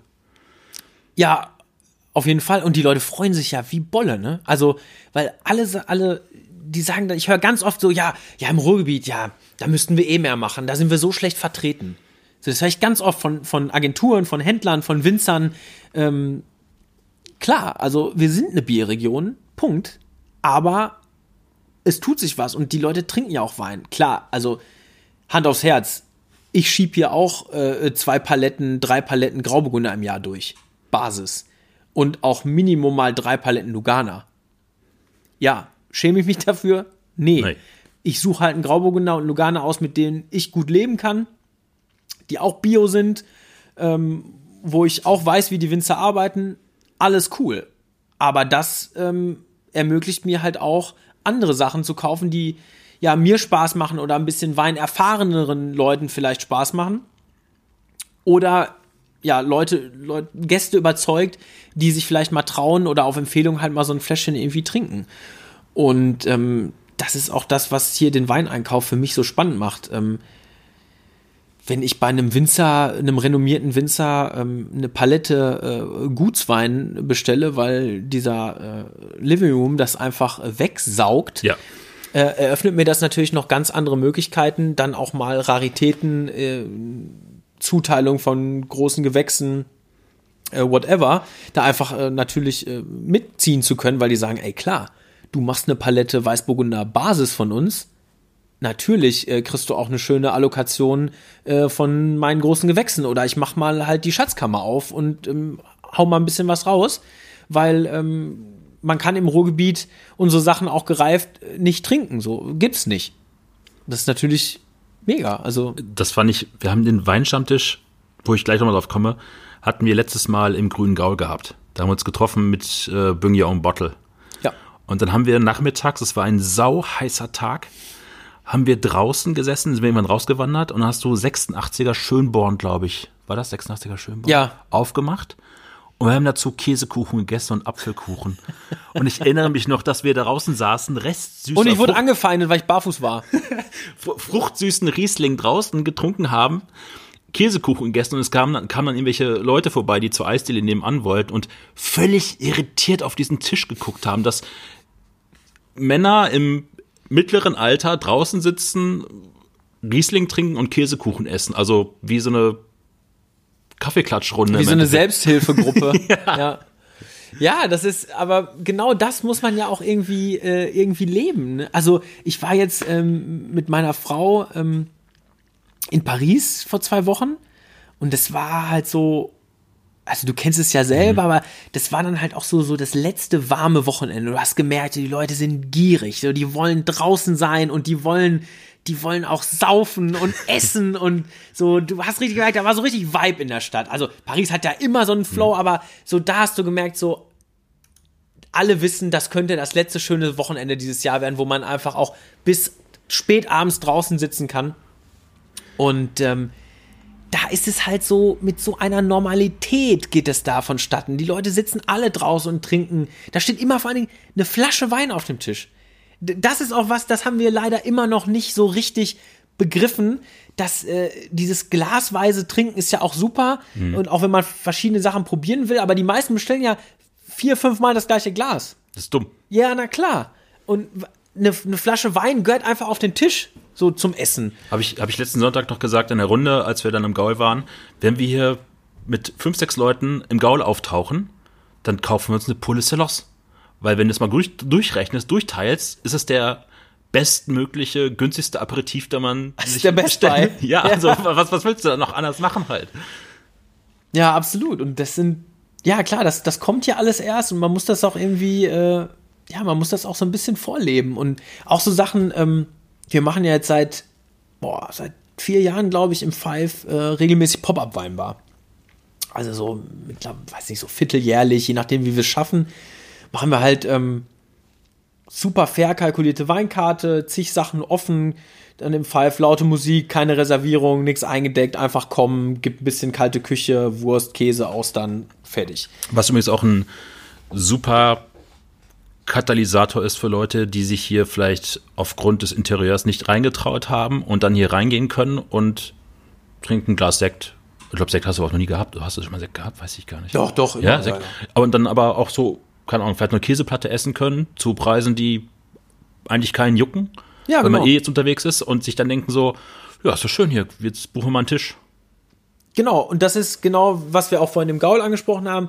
Das ist dieses, dieses so Grenzen abbauen, Niederschwelligkeit. Ne? Und das- war, glaube ich, auch mit, dem- mit der Pop-Up war das einfach ein, ein cleverer Move, einfach Leute in den Laden zu bekommen, ja, die vielleicht sonst irgendwie ähm, ja nicht hier reingefunden hätten. Und so ist es ja eine offene Stimmung und da ist irgendwie für jeden was dabei. Und ob da jetzt hier äh, eine Flasche für 100 Euro trinkt und sich hier äh, 12 Austern reinhaut oder halt genau irgendwie nur ein Glas äh, Grieselsekt trinkt und irgendwie ähm, ein bisschen Käsefutter und wieder abhaut, cool. Aber er war auf jeden Fall mal in dem Laden drin, hat's gesehen, dass wir hier halt ganz, ja, ganz locker mit dem, mit dem Weinthema einfach umgehen. Und Also- das ist, das ist einfach wichtig und die Zukunft, also das haben ja auch viele jetzt mittlerweile auch in der Szene begriffen. Also auch äh, Drei-Sterne-Gastronomie war ja auch noch nie so locker wie, wie heutzutage. Oder Leute wie, wie unser gemeinsamer Freund, der Toni, ähm, der auch sich das einfach als, als Claim auf die Flagge geschrieben hat. Hat ähm, Philipp Kutsch mir gesagt, dass er diesen Claim von, von äh, Toni total grenzgenial findet. Äh, Wein ist unkompliziert. Und das ist ja, ist ja einfach auch so. Genau. Entweder es schmeckt oder schmeckt dir nicht. Du musst es nicht analysieren, du musst auch keine Ahnung haben von welchen großen Winzern, welche Jahrgänge waren jetzt so, in welcher Region super, sondern es schmeckt oder es schmeckt halt nicht. Fertig. Und dann, Fertig. genau, und am Ende kommt es darauf an. Und am Ende kommt es dann auch bei den, bei den Sommeliers dann genau, bricht sich auf genau das runter, ne? Also, ähm, ich fand immer zum Beispiel auch, auch eine äh, Sache, jetzt machen wir wieder einen ganz weiten Bogen, ähm, was mich auch irgendwie äh, zum Wein und glaube ich auch tatsächlich dann zur Sommelier-Ausbildung irgendwann gebracht hat, ich war totaler Hard-User von äh, Gary Vaynerchuk, Wine Library TV. Ich glaube, es gibt 1100 Folgen, ich habe alle Folgen gesehen, alle, viele mehrfach, weil das, das hat für mich damals auch so, so eine, so eine Schwellenangst einfach genommen, weil der Typ einfach so locker und Rock'n'Roll-mäßig über Wein geredet hat und auch Weine äh, ähm, in, in Blind-Tastings, die er selber verkauft, auch abgewatscht hat, also richtig abgesaut hat und fand ich einfach mega, wie, wie locker der das rübergebracht hat mit einem mit einem Spirit, aber trotzdem auch einem Know-how dahinter. Und das finde ich bis heute faszinierend so. Deutsches Pendant wäre wahrscheinlich Henrik Thoma. Ein wenig. Ja, vielleicht nicht ganz so auf so eine ganz äh, ähm, besessene, lockere Art, aber ja, auf jeden Fall. Also da gibt's schon, da gibt's schon Parallelen. Ich meine, Henrik Thoma, einer von zwei Deutschen, die jemals Gast bei Gary Vee waren, ne? Weißt du, wer der andere war? Nee. Markus Amonego? Nee, das weiß kein Mensch. Äh, Meyerer von der Mosel. Nein. Doch. Der war, es gibt eine Gary Vaynerchuk-Folge mit dem äh, Meyerer und, äh, und bei ihm, ja, tatsächlich. Ähm, wo du gerade auf Sommelier-Ausbildung kamst, ich habe das so im Hinterkopf gespeichert. Du hast ja viele Sommelier-Freunde und mittlerweile auch nicht nur Kollegen in anderen Restaurants, sondern auch wirklich richtige Freunde geworden sind. Pascal Kuhner zum Beispiel in Berlin, dann im Tantris ähm, Der Nico der Spanier. Nico, Nico Spanier. Hast du die damals kennengelernt in der Ausbildung oder wie kam der Kontakt dazu? Ja, das ist auch so eine Sache, ähm, warum auch dieser Sommelier-Lehrgang und alles, was da so dranhängt, einfach auch so eine super Sache ist und war. Ähm, das ist einfach eine unglaublich kleine Szene. Also die Gastronomie ist ja irgendwie schon ein Dorf, so unter Köchen, aber unter Sommeliers äh, ist es wirklich super klein. Jeder kennt irgendwie jeden, zumindest die, die, sag ich mal, auch ähm, ja, die man auf Verkostung trifft, auf Reisen oder Social Media mäßig unterwegs sind. Es gibt auch Sommeliers, die sieht man irgendwie nie, gibt's Ja, auch, ja. ähm, die wahrscheinlich auch einen super Job in ihrem Restaurant machen, so, aber die sind halt irgendwie so ein bisschen äh, für sich. Genau, und damals fing es bei mir an, ich habe ja in Hamburg mein Sommelier gemacht und dann haben sich zu wenig Leute für die Prüfung angemeldet und da mussten wir äh, nach Berlin und haben dann zusammen mit den Berlinern die äh, Prüfung abgelegt. Und der Pascal zum Beispiel war bei mir ähm, in der Prüfung mit drin. Und dann sind wir nach der Prüfung, haben wir einfach gesagt, ey, okay, dann äh, gehen wir jetzt natürlich auch ins Rheinstoff essen zu ihm. Er musste halt arbeiten, Pech für ihn, aber äh, wir Ich sind kann mich an das Foto noch erinnern. Da gab es ein Foto, hast du gepostet damals mit den Aperos, glaube ich, und Champagner. Da war, habt ihr doch die Prüfung damals bestanden gehabt. Ja, wir haben sie zumindest gemacht. Oder Ob wir sie gemacht, ja, bestanden hatten, da wussten wir da noch nicht, aber es war dann in dem Moment auch egal. Genau, und da sind wir dann mit einigen Sommeliers oder Sommelier-Anwärtern und der Steffi Döring, die damals quasi unsere Schulleiterin da war, ähm, sind wir dann zu ihm gegangen. Und dann hat sich das irgendwie so entwickelt. Dann haben wir uns auf Odinstal, das ist das Weingut, wo ich auch mein Praktikum gemacht habe. Die machen ja einmal im Jahr so einen ähm, biodynamischen Workshop. Ähm, da haben wir uns da wieder getroffen. Und ähm, ich bin auch schon irgendwie, ich mache es wahrscheinlich noch zu wenig, aber ich pflege mein Netzwerk schon irgendwie. Und ähm, das ist auch eine der tollsten Sachen wirklich an dieser Szene, muss ich sagen. Mittlerweile, egal in welcher Stadt ich bin, das gilt nicht nur für Deutschland, sondern wirklich schon fast für Europa, ähm, kennt man über den Wein irgendwie irgendjemanden und kann den anrufen oder anschreiben und sagen, ey, ich bin in der Stadt, wo gibt's eine geile Weinkarte, äh, wollen wir uns auf einen Kaffee treffen, äh, was kann man hier essen, wo gibt's einen geilen Markt?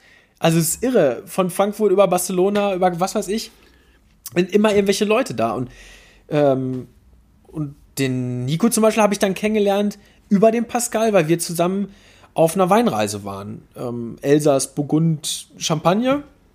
Und da war er dann dabei und dann haben wir dann bei der Weinreise schon gesagt, ey, wir müssen uns auf jeden Fall mal treffen.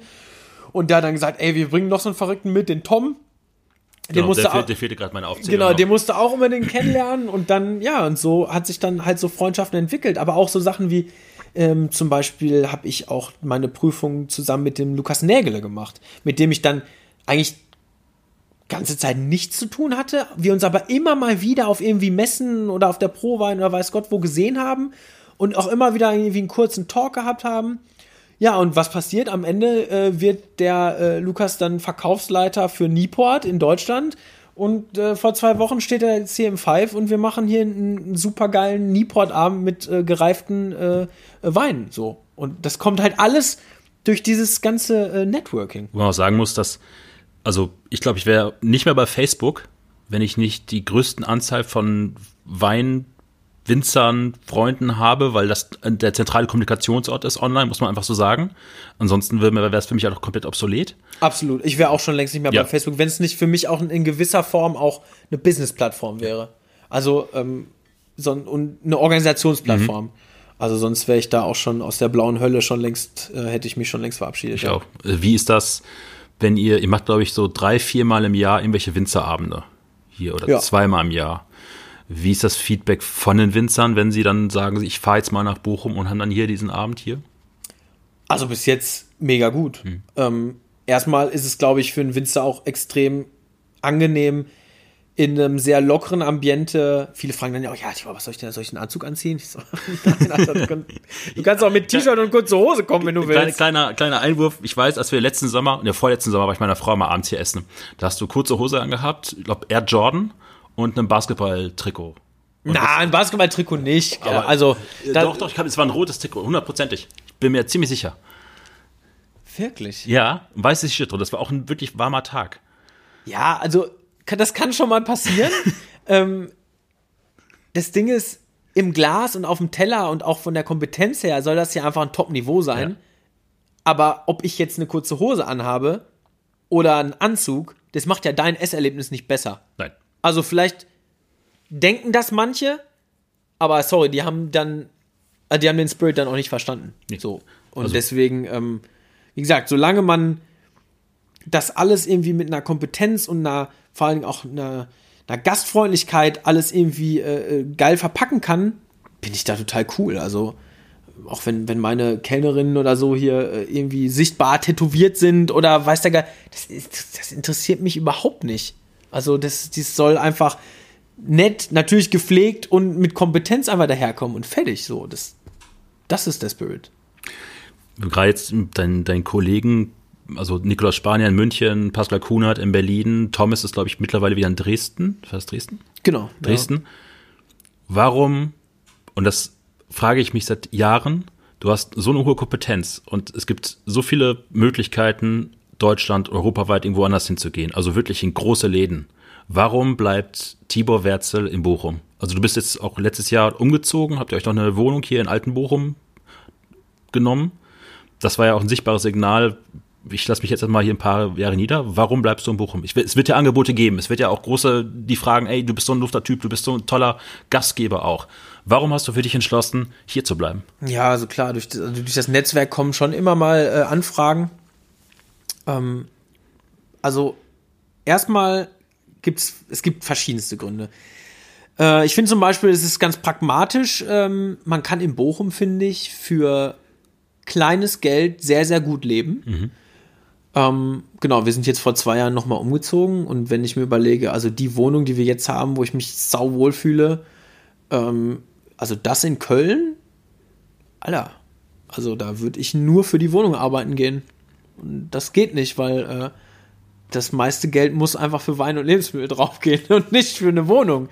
So, ähm, also erstmal das, das finde ich, äh, selbst obwohl auch in Bochum die Preise mhm. ja mittlerweile echt abgehen. Mhm.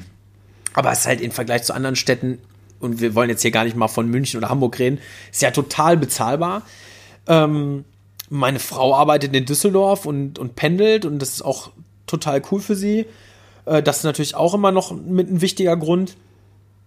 Aber vor allem, ich sehe hier auch einfach wirklich äh, Potenzial. Also es ist viel Pioniersarbeit und die ist auch oft schwer und manchmal auch ein bisschen ernüchternd. Das gebe ich auch zu. Ähm, dann versuchst du irgendwie was mit einem neuen Aktionswagen und die Leute sagen dann, ach komm, ey, gib mir den Grauburgunder, den ich immer trinke. So klar ist es manchmal ernüchternd, aber so die Dankbarkeit der Gäste und auch das Potenzial, was wir hier noch so in der Region haben, das ist einfach da. Und man muss ja auch sagen, die Sachen, die wir dann machen, die sind ja auch konkurrenzlos. Mhm. So. Also ohne jetzt irgendwelchen äh, Berufskollegen von mir hier in der Stadt irgendwie an die Karre pissen zu wollen, aber es ist ja einfach konkurrenzlos. Jeder macht so sein Ding und in dem Bereich, wo wir unterwegs sind, da gibt's halt nichts. Also es beschäftigt sich keiner mit Wein. Ich sage ja auch, ich bin der beste Sommelier Bochums. Äh, einfach aus dem Grund, es, es gibt, gibt, ja niemanden genau, anders hier. Der so. Einzige. genau, ich bin halt der Einzige. Und äh, ja, das ist, ähm, das ist halt auch echt eine Chance. Und ähm, mir geht es da auch gar nicht irgendwie um, um Geld oder so, solange es mir hier Spaß macht und ich hier äh, Progress habe und hier einfach eine Chance und eine Zukunft sehe, äh, bleibe ich, äh, bleib ich der Stadt hier treu. So. Und ähm, das sieht auch nach wie vor so aus. Jetzt haben wir, jetzt haben wir noch einen Laden eröffnet mit dem grünen Gaul und jetzt ähm, ich bin jetzt gerade in der Planung für 2020, so für unseren Veranstaltungskalender und da wird jetzt auch noch mal ein paar andere Sachen passieren, kann ich gleich gerne mhm. noch mal was drüber sagen. Und ähm, ja, wer weiß, was der nächste Step ist. Also was auch ein, also als wir zum ersten Mal uns persönlich kennengelernt haben, hat auch wirklich, glaube ich, nach zweijähriger virtueller Freundschaft bei Facebook auch nicht gedauert, hast du mich angehauen, ey, wir machen hier mal einen Weinstammtisch. Und dann haben wir uns 2015, glaube ich, hier im Five getroffen an einem Sonntag. Mhm. Und mit, ich glaube, ich kannte fast keinen am Tisch, außer Philipp Diergard, mit dem ich auch nochmal gleich mal aufkommen. Aber ansonsten keinen persönlich. Ja, das, das war ja, also ich kannte ja auch nicht alle. Das war, ist ja auch wieder aus so einer, äh, aus so einem Ruhrgebietsding irgendwie entstanden, dass ich mir irgendwann gedacht habe, ey, fuck, ich jedes Mal zu jedem Tasting und zu jedem, äh, zu jedem Weinevent muss ich immer nach Düsseldorf oder Köln gurken was ja nicht schlimm ist, aber ich habe mir dann gesagt, so, es gibt doch auch in Bochum oder im, sagen wir zumindest mal im Ruhrgebiet, gibt es doch auch Weinkompetenzen und Weinnerds. Aber die kennen sich ja teilweise gar mhm. nicht. Und dann habe ich mir gedacht, ja, ey, das müssen wir mal irgendwie ändern. Und dann habe ich mir gedacht, okay, wir, wie kriegt man am besten so Weinis unter einen Hut? Ja klar, mit geilen Flaschen, die sich vielleicht nicht jeder alleine leisten kann, aber äh, so unter dem Deckmantel der Bildung äh, kann man ja auch super mal so eine Truppe zusammenfassen und eine Probe machen. Äh, am besten blind. Ich finde blind immer am spannendsten. Ja, und so ist dieser Weinstammtisch entstanden, ähm, wo ich dann einfach mal Leute angeschrieben habe, die, wo ich weiß, die haben eine Weinkompetenz, die sind tief im Thema, aber ich kannte die gar nicht. So zum Beispiel Peter Jakob. Ja. Äh, jetzt hier. Angehender äh, Master of Wine Student. Genau, also oder, ja, wer, wer war denn da noch dabei? Ähm, ja, alles irgendwie an, an Weinkompetenzen, die ich so im, im Gröberen kannte. Da waren wir dann irgendwann zwölf Leute oder so, was ja jetzt nicht viel ist, aber eine sehr gemischte Gruppe. Viele, die aus der Gastronomie kamen und das wirklich professionell betreiben, aber auch viele, die äh, sich einfach privat extrem mit Wein auseinandersetzen. Und dann fing es, glaube ich, an mit einer, mit einer Pinot. Mhm. Pinot war Pinot, das erste, ne? Pinot, also Frankreich Pinot. Frankreich Pinot mit so Piraten aus Deutschland und aller Welt irgendwie. Ja, und das war, äh, dann machen wir bis heute. Also ja, also ähm, nur zur Erläuterung, wir treffen uns dann meistens sonntags hier äh, am frühen Nachmittag. Wir räumen das hier das Five so ein bisschen zu einem langen Tisch sitzen hier rum, essen Wurst von Müller aus Wattenscheid, vom wahrscheinlich besten Metzger im Ruhrgebiet. Props an Müller, auf jeden Fall. Bester Mann. Äh, großartiger Fleischsalat, das ist wirklich wunderbar.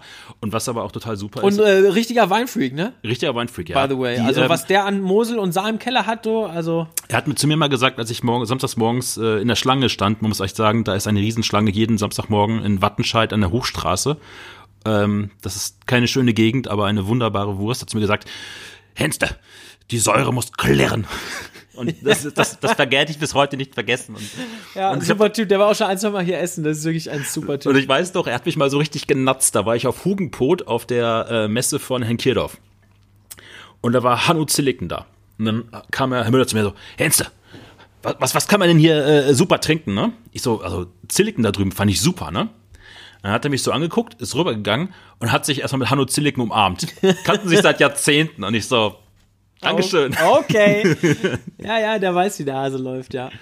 Aber was ich in dieser Runde im Weinstand schon mal super finde, ist, das ist ja aus der Not eine Tugend gemacht.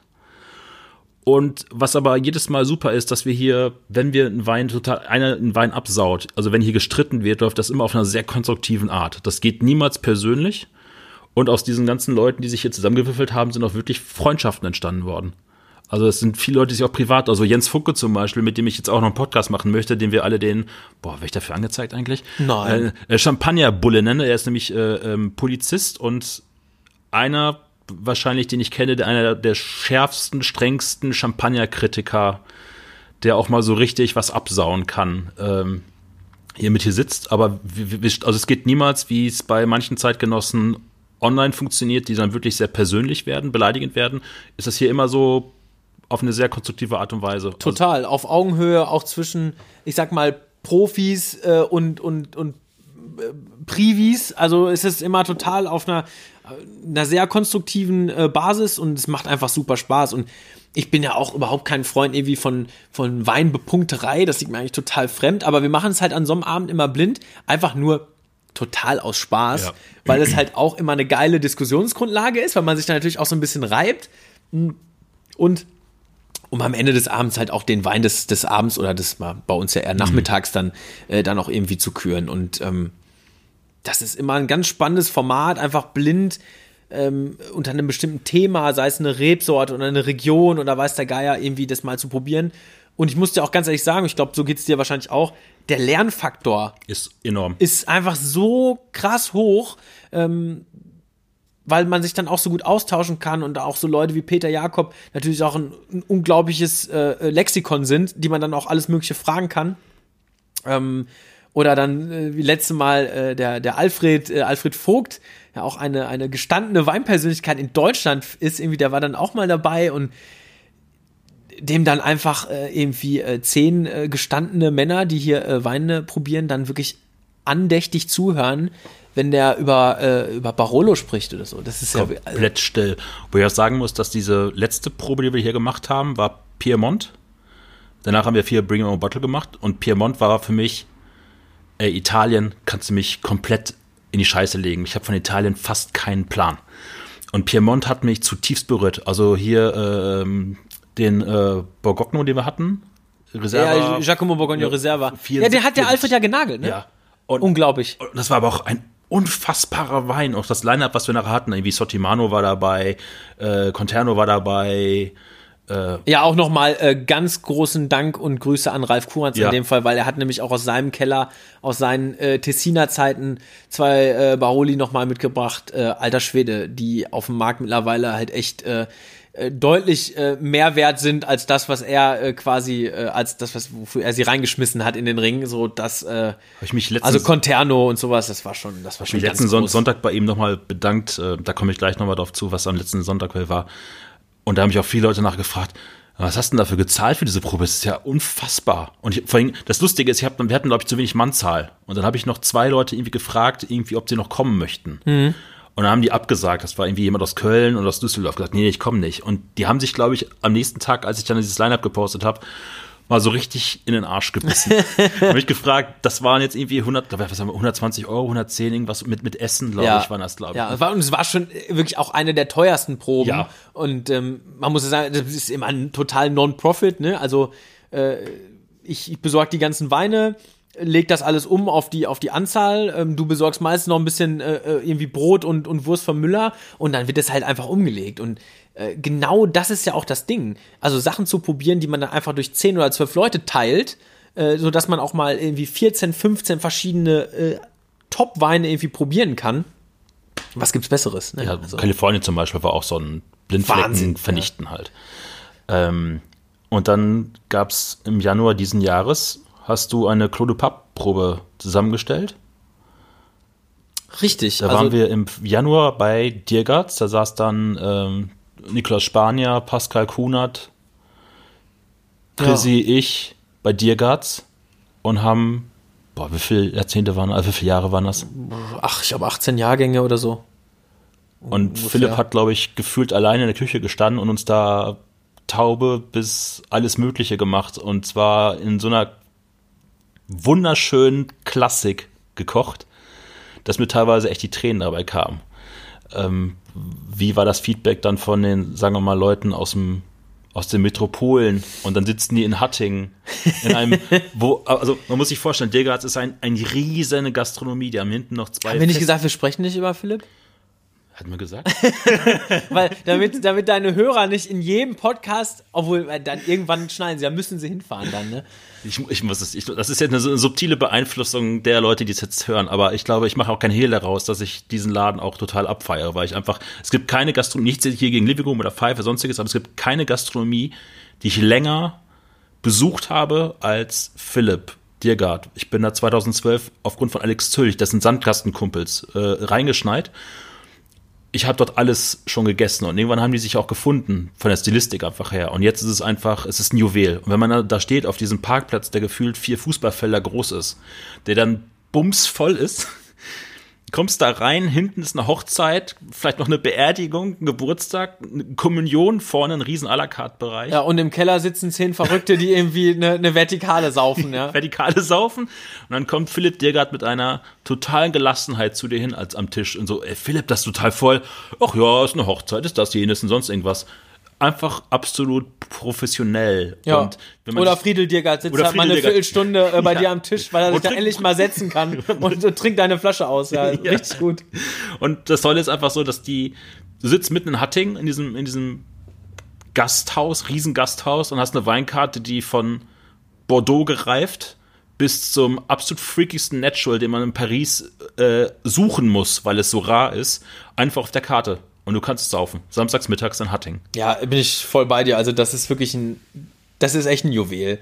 Und ähm, ja, ich habe halt irgendwann angefangen, auch so Vertikalen für mich zu Hause quasi zu sammeln und dann, also Weingüter, die ich halt sehr mag. Ähm, und das kann man natürlich auch nicht alleine irgendwie finanzieren. Ähm, und deswegen habe ich halt angefangen, solche Sachen auch mal zu organisieren, dass man mit mehreren Leuten halt mal so einen Abend so eine Vertikale verbringt. Und da muss ich auch ganz ehrlich sagen, das mache ich natürlich dann äh, nicht im eigenen Laden, weil da habe ich ja die ganze Arbeit. ich habe ja schon genug Arbeit mit der die Probe zu organisieren. Und der Philipp hat halt immer Spaß an sowas und ist einfach auch der perfekte Ort. Äh, ob man es jetzt äh, im, im Sommer im, im wunderschönen äh, Gewölbekeller bei ihm macht oder oben im Restaurant. Ist perfekte Ambiente und er weiß auch halt natürlich am Herd äh, total, was er tut und auch was für Weine es gibt. Ich meine, der Junge ist Sommelier, Winzer und Koch und hat alle Stationen, also bei sehr guten Leuten gelernt, äh, Steinheuer, Meier Näkel etc. Und der weiß natürlich, was er tut und da kann man dann auch einfach blind ihm äh, die, die Aufstellung der Weine schicken und er kocht dazu äh, halt sowas von sicher und äh, ja, stellt sich dann halt auch ähm, mit einer diebischen Freude dann noch selber irgendwie in die Patisserie und schraubt da so äh, Apeche-like äh, so kleine äh, Apfelküchlein mit, Oh, so, mit so mit so Apfelrosetten und serviert die dann mit so einer Selbstverständlichkeit sagt dann ja. Ja das muss man halt auch selber machen. Das kann man an seine Küche nicht machen lassen. Und äh, ja bei sowas werde ich halt ohnmächtig vor Freude wenn ich dann sowas sehe. Und es war halt echt grandios. Und ja und auch äh, die ganzen Leute, die dann irgendwie von außerhalb kommen, irgendwie der Nico, der äh, drei Sterne auf der ganzen Welt irgendwie gegessen hat oder, oder da gearbeitet hat, der sagt halt auch, ey, das war einfach irgendwie Und Tom, sensationell. Thomas war doch auch da, der hat doch, ähm, wo er gearbeitet in Paris, in einem Drei-Sterne? ja, in Bristol, ja. Bristol. Ja, Bristol, Schwarzwaldstube, in Straßburg hat er gearbeitet. Also klar, die. Und ich glaube, so Leute wie, wie, wie die oder wie wir auch, die wissen dann am Ende des Tages solche Sachen einfach extrem zu schätzen. Küche ohne irgendwie Großpünktchen, einfach auf den Punkt, lecker, äh, geile Produkte und schönes klassisches Ambiente irgendwie und das macht schon, das macht schon richtig Freude. Ich, für mich ist immer, mich fragen mal Leute, wo soll man in Bochum essen gehen? Also wie soll man. Ich schneide das jetzt nicht raus. Tibor muss mal kurz pinkeln, deswegen machen wir gerade eine kurze Pause. So, die Blasen sind geleert. ähm, ich schließe gerade mal kurz an einen anderen Satz an. Mich fragen immer Leute, Enste, wo gehe ich in Bochum mal essen? Und dann mache ich dann eigentlich immer so einen, so einen Trip auf. Mittags gehst du zu Dirgatz in Hatting, was ich immer so als Bochum fast einverleibt habe, obwohl es eigentlich eine andere Stadt ist. Ja. Mittags, äh, nachmittags geht man in Gauland irgendwie sich ein bisschen anglühen für den Abend und abends dann ins Five. Und ich glaube, wenn man das dann so mitgenommen hat, hat man kulinarisch, gastronomisch mal so eine Richtung, wo das gerade hier hingeht. Ja, also danach sollte man schon noch eine Currywurst essen Ja, gehen. Currywurst auf jeden Das Fall. gehört ja irgendwie dazu. Aber ja, sehe ich genauso. Also ähm, ich- ich würde halt gern selber, also ich würde halt gern als, als Gast natürlich noch, noch mehr Optionen irgendwie ganz gerne haben.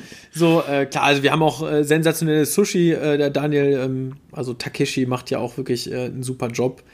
Ähm, ja, aber sonst wird's dann doch eher dünner, ne? Wird sehr dünn, ja. Wobei man auch sagen muss, dass denn unten der Platz da beim, beim Grünen Gaul, das ist, nennt sich Hans-Ehrenbeck-Platz. Das ist ein alter, sehr in die Jahre gekommener Platz mit einer Gestaltung, Standgestaltung aus den 70er Jahren. Müsste dringend mal gemacht werden. Unten ist eine, ist eine Eisdiele mit so veganem Eis, also so, so ein Ja, klingt so negativ, aber ist Nee, eigentlich schon ist, ist gut, ne? Ist auch gut, ja. Also immer, es, äh, die haben den, das geschafft, diesen Platz da unten noch ein bisschen zu beleben, weil im Sommer ist da richtig viel los.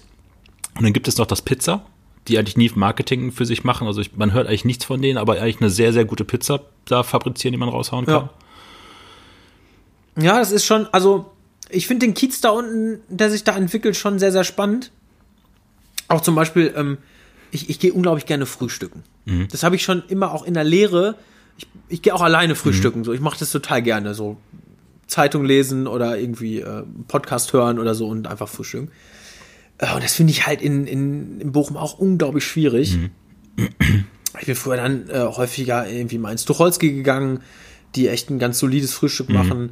Ähm, und mittlerweile gehe ich, wenn ich frühstücken gehe, dann zum Beispiel in die Butterbrotbar.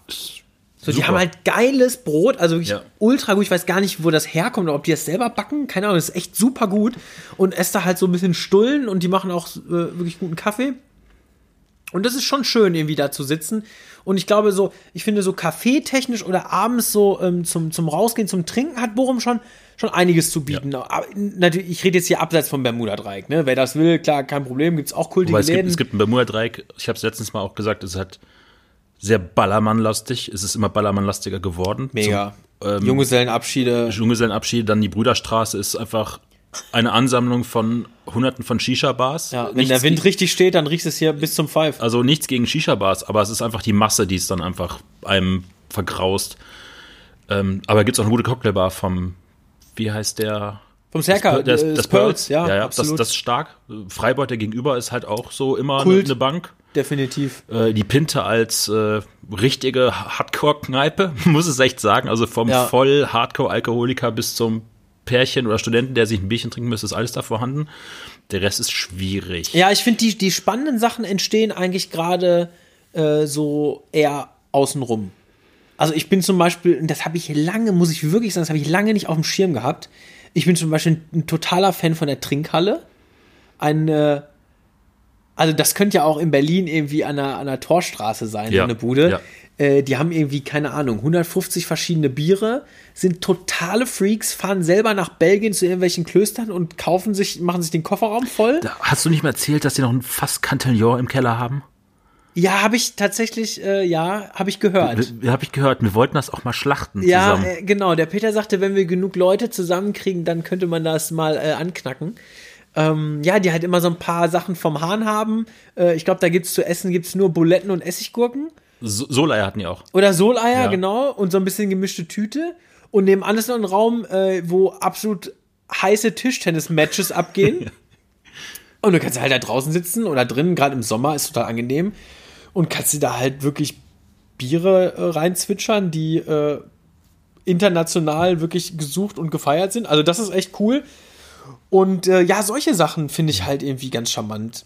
Was ich jetzt total wirklich liebe und ganz tief in mein Fressherzen eingeschlossen habe, ist äh, in der Brüderstraße, die jetzt hier, wenn man sich jetzt, wenn wir hier aus dem Pfeif rausgucken, drüben ist äh, vollgepackt ist mit Shisha-Bars, äh, zwei, drei äh, ähm, Sushi oder äh, nee, die Rahmen, Pho, Pho, ich glaube, wir machen ja auch viel. Ja, Vietnam- Vietnam halt in der Kitchen, Richtung, hat wirklich Sandwich, rechts Shisha-Bar, links Shisha-Bar in der Mitte, in einem Ladenlokal, was nie funktioniert hat. Also alle Restaurants, da war, glaube ich, ein veganes Restaurant drin, da war ein Café drin und keiner hat, glaube ich, länger als anderthalb Jahre oder zwei Ja. Jahre überlebt, hat ein Chinese aufgemacht, Genki Bar und Burger. Und ich bin da mal vorbei, weil ich mittags Ist das Chinese oder ist das Japanisch? ist Chinese. Ich habe es auch erst für einen Japaner gehalten und dann Ich bin ich halt auch. hingegangen und haben die wirklich diese, diese Hefeteig-Buns drin und dann dieses wirklich ultra knusprige Karage oder du kannst halt auch irgendwie äh, ähm, Hühnchenfleisch mit einer richtigen Chili, also viel Sichuan auch teilweise mit drin und auch viel Shanghai an der richtigen und ähm, das ist das ist das ist ein, eine Perle.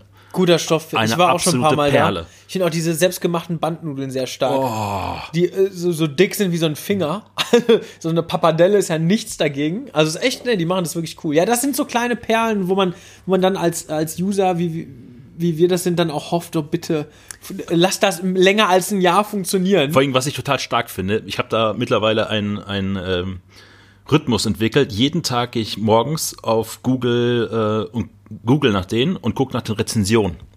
Und sie hatten beim letzten Mal 50 Rezensionen gehabt und alle waren fünf Sterne. Da ist nicht mal irgendwie jemand dabei gewesen, der sich aus irgendeinem Scheißgrund angepisst hat, weil ihm gerade irgendwie, keine Ahnung, er schlecht gekackt hat, jetzt mal zu sagen. Ja. Sondern alle feiern das ab. Da sind viele Asiaten dabei, aber auch viele Leute, die jetzt essenstechnisch kaum Ahnung haben. aber, auch da, die haben auch einfach unglaublich herzliche, nette Bedienung. Ja, und vor allem auch, dass sie an den Tisch kommen, also bei diesen, ähm, bei diesen, oh, diese Baus, diese Klöße, die die haben, gibt's ja diesen Reisessig immer dazu, äh, Soja-Reisessig halt. Und das erklärt die, die stellt das immer rein und erklärt, dass man benutzt jetzt nicht anderen Kram, sie nehmen jetzt genau diese Soße dafür. Und das ist wunderbar. Also Ja. es ist auch ein bisschen kulinarische, boah, eine Erziehung würde ich es nicht nennen, aber halt so eine freundlich, ich bringe dir mein Essen gerade bei. Und alle verstehen das. Alle, die ihr essen, verstehen dieses Essen. Ja, ich habe sowas auch jetzt irgendwie so ein bisschen auch fürs Five mal aufgegriffen. Also jetzt nicht diese Art von Küche, sondern ähm, du hast ja schon mal angesprochen, also wir haben halt jedes halbe Jahr so einen Veranstaltungskalender, wo wir halt äh, einmal im Monat irgendwie ein Dinner machen äh, für ein spezielles Motto äh, oder halt Winzer zu Gast haben. Ähm, oder auch tatsächlich, wir hatten ja auch mal den Horatio von Di Vita mal zu Gast auf einem sizilianischen Abend. Das war auch sehr, sehr spaßig. Ähm, und nächstes Halbjahr möchte ich eigentlich auch das noch mal ein bisschen anders aufziehen. Äh, es wird ähm, wahrscheinlich äh, drei Wochen Pop-ups geben. Also wo wir eine komplette Woche ein Konzept fahren, um einfach den Laden auch noch mal ein bisschen anders zu nutzen und zu beleben. Äh, also quasi von, von Dienstags bis Samstags äh, ohne Reservierung hier äh, mit einer unter einem speziellen Motto eine, eine Pop-up fahren. Und das wird unter anderem zum Beispiel, weil du es vorhin auch schon sagtest, eine Pasta-Pop-up geben. Also wo wir einfach eine kleine italienische Weinkarte machen, hier äh, kleine Pastagerichte machen, ein bisschen Antipasti, äh, ganz reduziert, aber auch wieder mit niedriger Hemmschwelle. Ähm, das wird es wahrscheinlich noch mit einem mexikanischen, mit einem Taco-Pop abgeben. Ähm, wir haben jetzt auch einen neuen mexikanischen Koch, vielleicht kann man da noch irgendwie was machen. Und das dritte wird wahrscheinlich eine polnische Pop-up sein. Geil. Dass wir einfach hier eine Woche äh, ja, ein polnisches Restaurant haben, weil wir haben äh, auch polnische Köche, wir haben, wir haben polnisches Servicepersonal, also äh, es wird, könnte sehr, sehr lustig werden mit viel Bimba und viel Wodka. Vor allem und, ist das ja äh, fast, fast lokale Küche, weil Bochum oder das Ruhrgebiet war ja früher mal eine starke polnische. Total, ich bin nur, also, Also es gibt auch das, also meine engsten Freunde sind alle äh, polnischstämmig, weil ich bin in, in Dortmund in total polnischen Ghetto aufgewachsen. und äh, zumal hier gerade Trinkhalle angesprochen hast, Kortländer früher war, glaube ich, auch daneben war früher das polnische Viertel in Bochum. Also das ist Ja. eigentlich gar nicht so weit weg, wie man sich das so vorstellen würde. Nee, überhaupt nicht. Das ist hier also, auch wenn vielleicht so die polnische Küche nicht ganz so wahrgenommen wird, aber eigentlich ist das total genau wie die türkische Küche, die es halt mit Döner und Co. halt leichter hat. Ich sag mal, was die Kulinarik anbelangt, ist das hier total integriert. Also das gehört eigentlich äh, zum, zum Ruhrgebiets-Melting-Pot-Leben äh, Ich ganz, dazu- ganz stark dazu. Also finde ich auch. Und Da ich mit, mit freue Stefan, ich mich sehr drauf. Stefan drüber geredet. Also wir haben sprachen, er kam aus Recklinghausen. Also er ist in Recklinghausen geboren, aufgewachsen und alles mitbekommen. Und ging Kann natürlich er ja nichts für. Und ähm, wir haben halt über, über Kulinarik oder Essen oder Gastronomie im Ruhrgebiet halt gesprochen und er hat dann irgendwie gesagt, so, da es ja auch so ein Melting Pot ist, also zwischen Türken, Polen, Italienern, alles Mögliche kannst du eigentlich antreffen aus, aus allen Herrenländern. Und eigentlich hat sich hier noch nicht so was rausgebildet an eine eigene, eigene Stilistik oder eigene Küche oder eigene Kulinarik. Du hast immer noch so, keine Ahnung, 5000 Dönerläden, dann hast du da irgendwie mal einen Inder, dann hast du da mal ein jüdisches Restaurant, dann ein polnisches Restaurant und ich glaube auch, dass es bei 5,1 Millionen Einwohnern, das muss man sich jedes Mal echt mal vormachen. Ich glaube auch, dass es irgendwo in Duisburg oder in Oberhausen oder auch in Wattenscheid irgendwelche Gastros gibt, die wir, wo wir keinen Schimmer von Gibt haben. es, gibt, es, auf jeden Fall, ja. Man hört es auch immer mal wieder. Äh, zum Beispiel in Herne gibt es, glaube ich, ein geniales polnisches Restaurant. War ich da schon mal? Nee. Also total blöd. Ich werde da auf jeden Fall noch hinfahren. So, also wie geil sind denn hausgemachte Pirocken? Das ähnliche ist im Jade zum Beispiel in Essen. Hinterm Essener Hauptbahnhof wird wahrscheinlich jetzt aktuell leider schließen. Ich bin da vor fünf Jahren. Ja, sag ruhig mal warum. Das kann man ja, ruhig mal man auch sagen. Äh, sagen. Ja, ähm, Weil es echt nämlich eine richtige Koch- Scheißgeschichte ist. Ja, muss man echt sagen. Also alles, äh, dass jemand, der Koch ist ähm, chinesischer Staatsbürger, ausgebildet in China in einem, bei einem sehr ange hoch angesehenen Dim Sum Koch. Dim Sum ist eine Kunst für sich. Das kann man nicht mit irgendeinem Deutschen mal irgendwie in drei Monaten in einer Fortbildung am Wochenende vom Arbeitsamt finanziert beibringen. Das ist eine Kunst für sich. Die kochen dort alles frisch. Und dieser Mann, der seit vier Jahren hier arbeitet, Steuern zahlt, hier lebt und auch dem Staat quasi Geld wieder zurückgibt, wird jetzt einfach abgeschoben. Und das bedeutet für dieses Restaurant, dass dort sechs Leute ihren Job verlieren werden, weil dieser Koch das zentrale Element ist dieses Restaurants. Und ich bin da vor fünf Jahren mal reingestolpert auf einen Tipp von Jörg Utecht zusammen, der übrigens aus vom, vom Niederrhein kommt. Also Niederrheiner musste mir erklären, dass es dort gutes Dimsums gibt. Und das ist ein angequarztes chinesisches Restaurant, wo man sofort denkt, naja, gibt's halt nur Ente süß-sauer, also den klassischen oder das Buffet All You Can Ja. Eat. Aber sie haben eine große Dim-Sum-Karte und das wird dort alles frisch gemacht. Es ist eine wundervolle, tolle Aromatik und ich bin da jedes Jahr sicherlich zehnmal, zwölfmal, besonders sonntags mit der ganzen Familie essen gewesen. Und ich glaube, da kann selbst Düsseldorf nicht mithalten von der Qualität, wie sie dort essen. Natürlich ist das Interieur jetzt halt nicht durchgestylt und kein Ja, Ambiente. will man das? Nee, es ist authentisch. Es Genau, ist sehr, sehr also- ehrlich.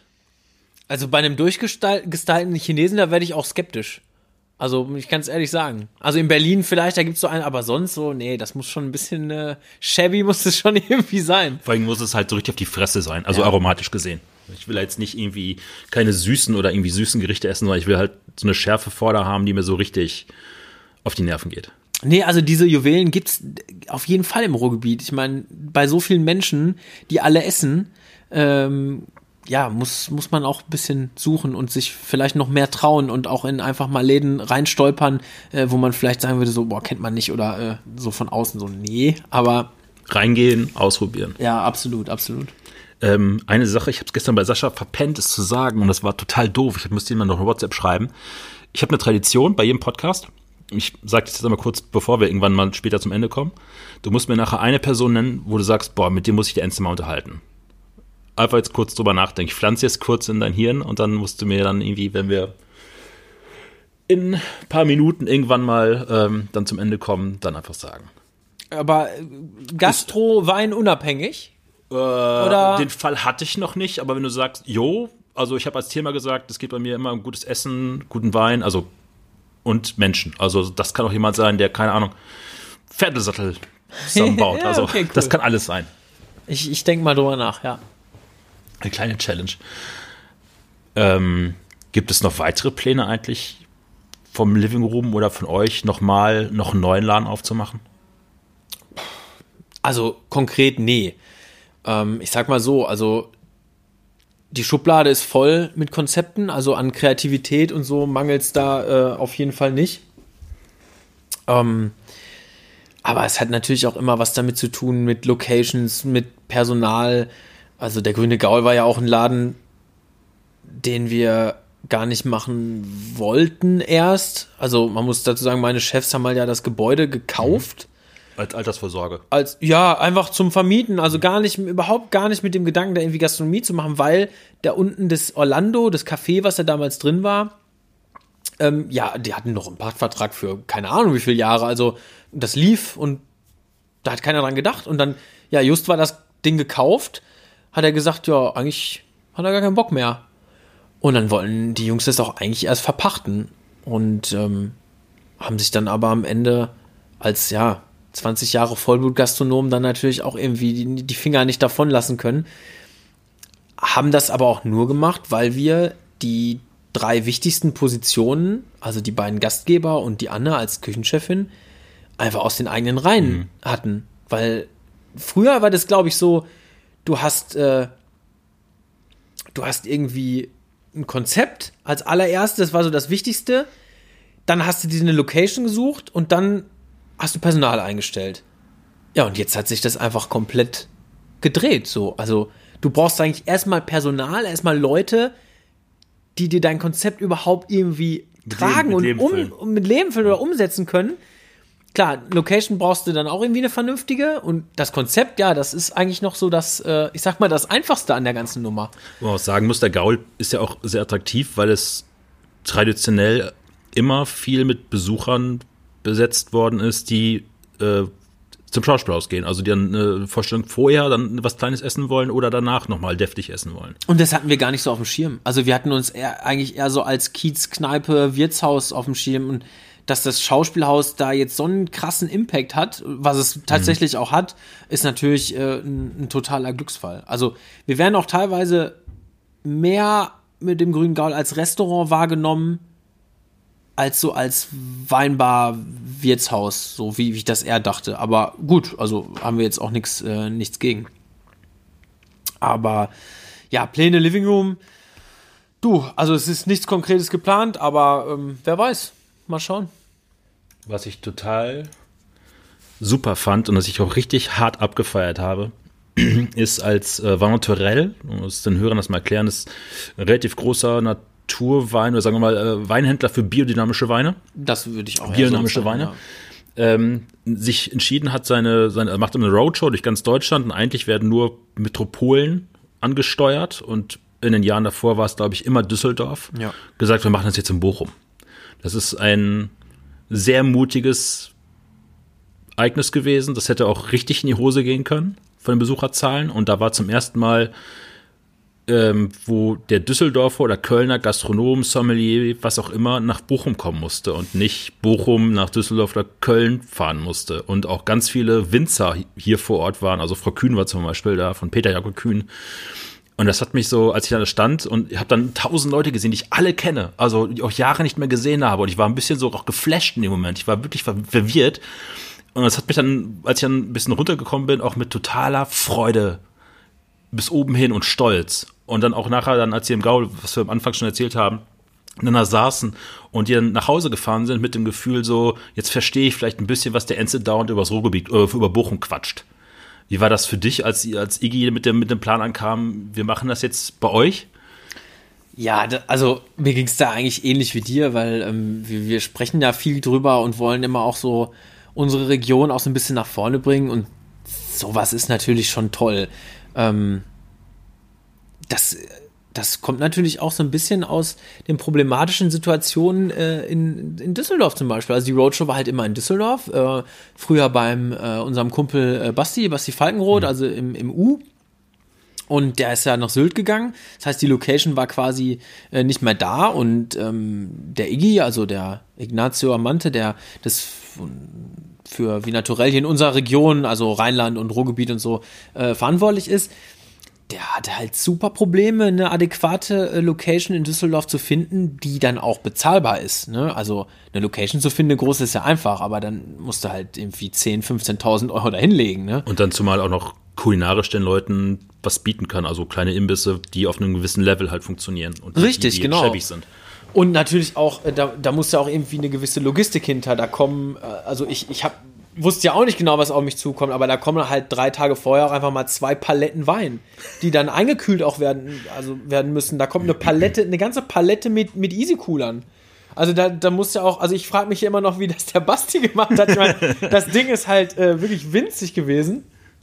Und dann kam halt irgendwann der, äh, der Iggy damit an mit der Idee und ich habe ihm sofort gesagt, Alter, klar, äh, sonntags Living Room ist zu, ähm, gar kein Problem. Wenn wir eins haben, dann ist das Platz. Platz, ja. Also das ist ja, äh, da können wir ja, euren Pro-Weinstand können wir ja zweimal aufbauen, das ist ja gar kein Problem. Und dann hat er gesagt, ja, überlegt sich das und ja, dann halt nochmal geschaut und ähm, sagt, im Endeffekt hat er, die Düsseldorfer kommen eh, ich meine, wir sind ja auch super erreichbar. Bochum Bahnhof, Hauptbahnhof, äh, fünf Minuten zu zu Fuß, nicht mal, also ganz easy.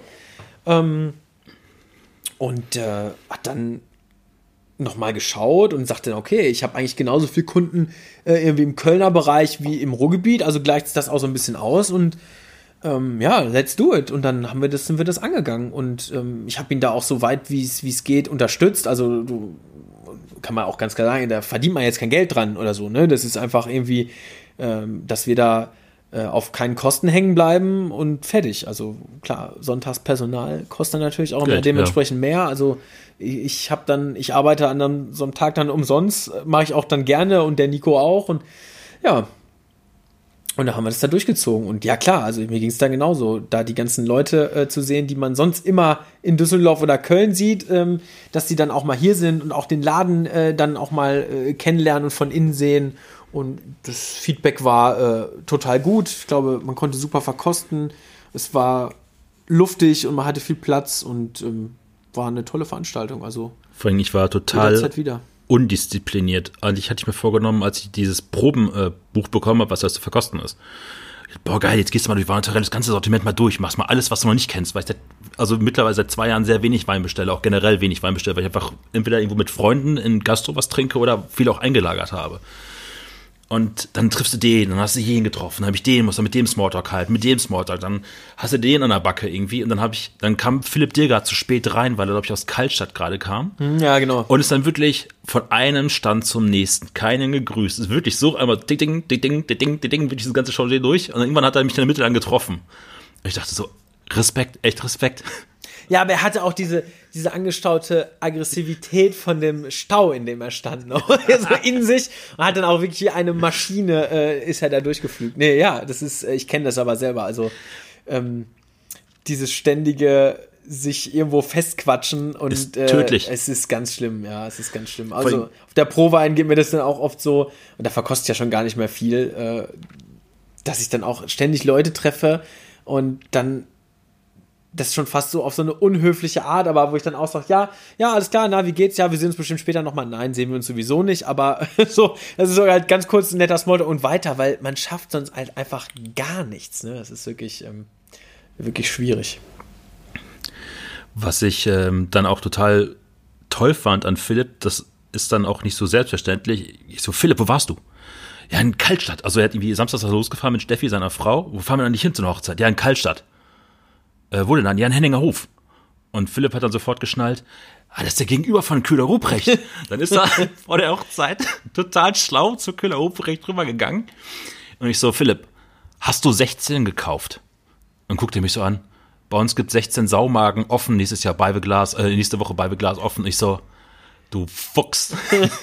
ja, und er hat ja dann auch noch gemerkt, dass der Dominik Sona ja auch noch einen kleinen Import hat ja. für wirklich sehr, sehr gute äh, US-amerikanische Weine, also Sachen aus Kalifornien vor allen Dingen, äh, zum Beispiel Literay oder, oder Shannon.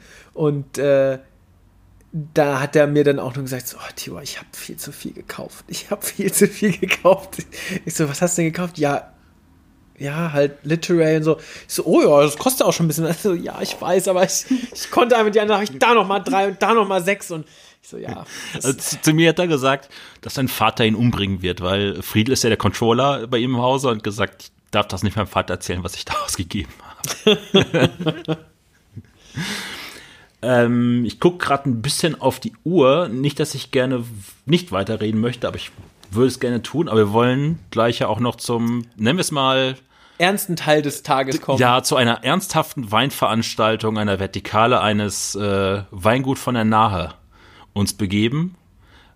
Sagen wir es, es ist Saufen. Saufen am Sonntagnachmittag. Ähm, Tibor, die Ausgangsfrage, gerade ich gesagt habe am Ende, mit wem sollte ich mich mal noch unterhalten? Ach ja, stimmt. Ah, das ist wirklich eine gute Frage. Oh doch, ich weiß was. Ähm, muss ich eine ganz kurze Story zu erzählen? Ja. Ähm, wir haben letztens, du konntest leider nicht, wir haben eine ähm, Ducru Bocaillot ja. äh, vertikale Veranstaltung, auch wieder beim Philipp. Boah, jetzt haben wir den Philipp wirklich so oft genannt hier. Ähm, zu Recht auch. Er taucht in jedem Podcast auf. Ja, er, ist, er, ist, er wird so ein Running Gag vielleicht auch einfach. ähm, da war jemand dabei, den ich immer nur vom Hörensagen her kannte und nie persönlich kennengelernt und mich richtig gefreut habe, dass der kommt der hat auch äh, ein, zwei Flaschen zu der Probe beigesteuert und das ist Thorsten Görke. Ah, Weinhandel Bürgerheim in Essen. Essen. Ja, war ich einmal. Aber bisher. Mal abgesehen davon, ich weiß gar nicht, viele Leute wissen das gar nicht, aber Thorsten ist der Sohn von mhm. Hardy Rodenstock. Ich, ich kenne die Geschichten. Also, und der, der der hat Geschichten drauf und der, der weiß Dinge. So, das ist, ich habe mich wirklich relativ lange mit ihm unterhalten, also solange es ging irgendwie. Und er hat halt immer mal wieder Sachen erzählt. Also A hat er ein unglaubliches Wissen über Wein und vor allen Dingen über Bordeaux. Bordeaux. Er kennt einfach dort jeden und jedes Chateau und es ist wirklich absolut faszinierend und ähm, ihr sollt euch mal kennenlernen. Ich glaube, das ist ein ganz spannender äh, Podcast-Gast, weil er unglaublich tiefes Wissen hat und eine sehr, äh, also es war super nett, den kennenzulernen, ein sehr sympathischer Typ. Ich habe ihn einmal kennengelernt, da hat er irgendwie seine Hausmesse gehabt. Und wir kannten, also wir sind bei Facebook befreundet. Stefan Schmielewski hat letztes Mal auch an Moda gesagt, so, wer ist bei Facebook nicht mit dir, also mit, miteinander befreundet? Und da habe ich einmal kurz mit ihm gesprochen, weil wir uns halt online kannten. Und ich war davor mal, ein halbes Jahr vorher, war ich, und das ist eigentlich total absurd, weil Kierdorf ist genau gegenüber. Das ist ja nur eine Tankstelle, die die trennt. Ja, ja, stimmt. Dann bin ich einmal da reingegangen und die hatten oben richtig gutes Zeug, um jetzt mal Deichkind zu erwähnen. Und ähm, da war der, Ist der Rhodes, Philip Rhodes, dieser Mitarbeiter von ihm, der oben drin war. Ich habe da irgendwie was bestellt, drei Positionen. Das fand ich logistisch total stark. Dann wird diese Bestellung durchgegeben unten in den Keller und dann kommt, sitzt unten jemand im Keller und holt die Flaschen raus Eine und kommt Kellerratte. Genau so und kommt dann quasi hoch und bringt dir diese Weine und ich fand das Oh, ist er dann so geblendet vom Tageslicht? Ah, ah, da fällt kurz was zur Asche halt. Und das fand ich, das fand ich total toll. Also das hat mir echt Spaß gemacht. Ich bin, ich weiß auch nicht warum. Ich gucke mir auch dauernd die Preislisten von denen halt an, auch gerade was so Bordeaux angeht. Das ist ja alles okay, sagen wir es mal so. Auch interessante Sachen dabei. Ich weiß aber nie, warum ich da so wenig bin. Ich habe dann auch mal eine Mail von dem, von dem Rose bekommen mit irgendwelchen Positionen, die sie noch verkaufen wollten. Ich habe da, glaube ich, noch nie eine Flasche Wein in meinem Leben gekauft. Wirklich noch nie. Ich habe da, ich hatte nie Bezug dazu irgendwie. Und ähm, aber das ist, er hat auch unglaubliches Wissen auch, was, äh, was so die Geschichte auch seines äh, Weinhandels, den gibt's ja schon ewig. Das Ja. hängt auch mit der Villa Hügel zusammen. Ja. Also es hat auch, es hat auch ein sehr, ähm, das ist auch sehr ruhrgebietsnah. Äh, der hat auch noch die alten Karten und Villa Hügel hatte ja damals auch einen riesen Weinkeller und die haben auch, die haben auch Fässer auch direkt gekauft und sowas. Also je länger ich drüber nachdenke, ist das eigentlich ein perfekter, äh, ein perfekter Talk-Gast für dich, weil er wirklich auch äh, sehr viel Ahnung von, von der Region hier hat. Ich hetze jetzt ein bisschen, weil ich befürchte, dass meine Frau gleich hier vor der Tür steht und wir cutten müssen. Es hat echt mega Bock gemacht. Es war mir ein Vergnügen. Ich könnte noch Stunden Ich, ich weiterreden. könnte auch Stunden, vielleicht sollten wir es aber so machen. Ich habe jetzt quasi die erste Staffel mit vier Folgen voll. Das war die letzte für dieses Jahr. Vielleicht sollten wir uns einfach jedes Jahr, immer wenn ich eine neue Staffel mache, immer als Abschlussfolge hier treffen und über irgendeinen Kram reden. Ja, mega gut. Also Fand ich äh, super. Ja, ich gerne. Ich, ich habe ja auch zum Beispiel noch gar keine äh, wilden äh, Hasstiraden über irgendwas gesprungen. Das äh, bin ich ja eigentlich auch sehr stark drin. Aber nächstes Mal vielleicht. Machen wir in der nächsten Staffel, nächstes Jahr machen wir zum Abschluss eine, eine Hassfolge. ja, kriegen sie alle einen alle. Monsanto oder VDP. Nein, VDP, VDP ist cool. kriegen alle, kriegen alle einen weg. Das hat sehr viel Spaß gemacht, Tibor. Danke. Mir auch, vielen Dank.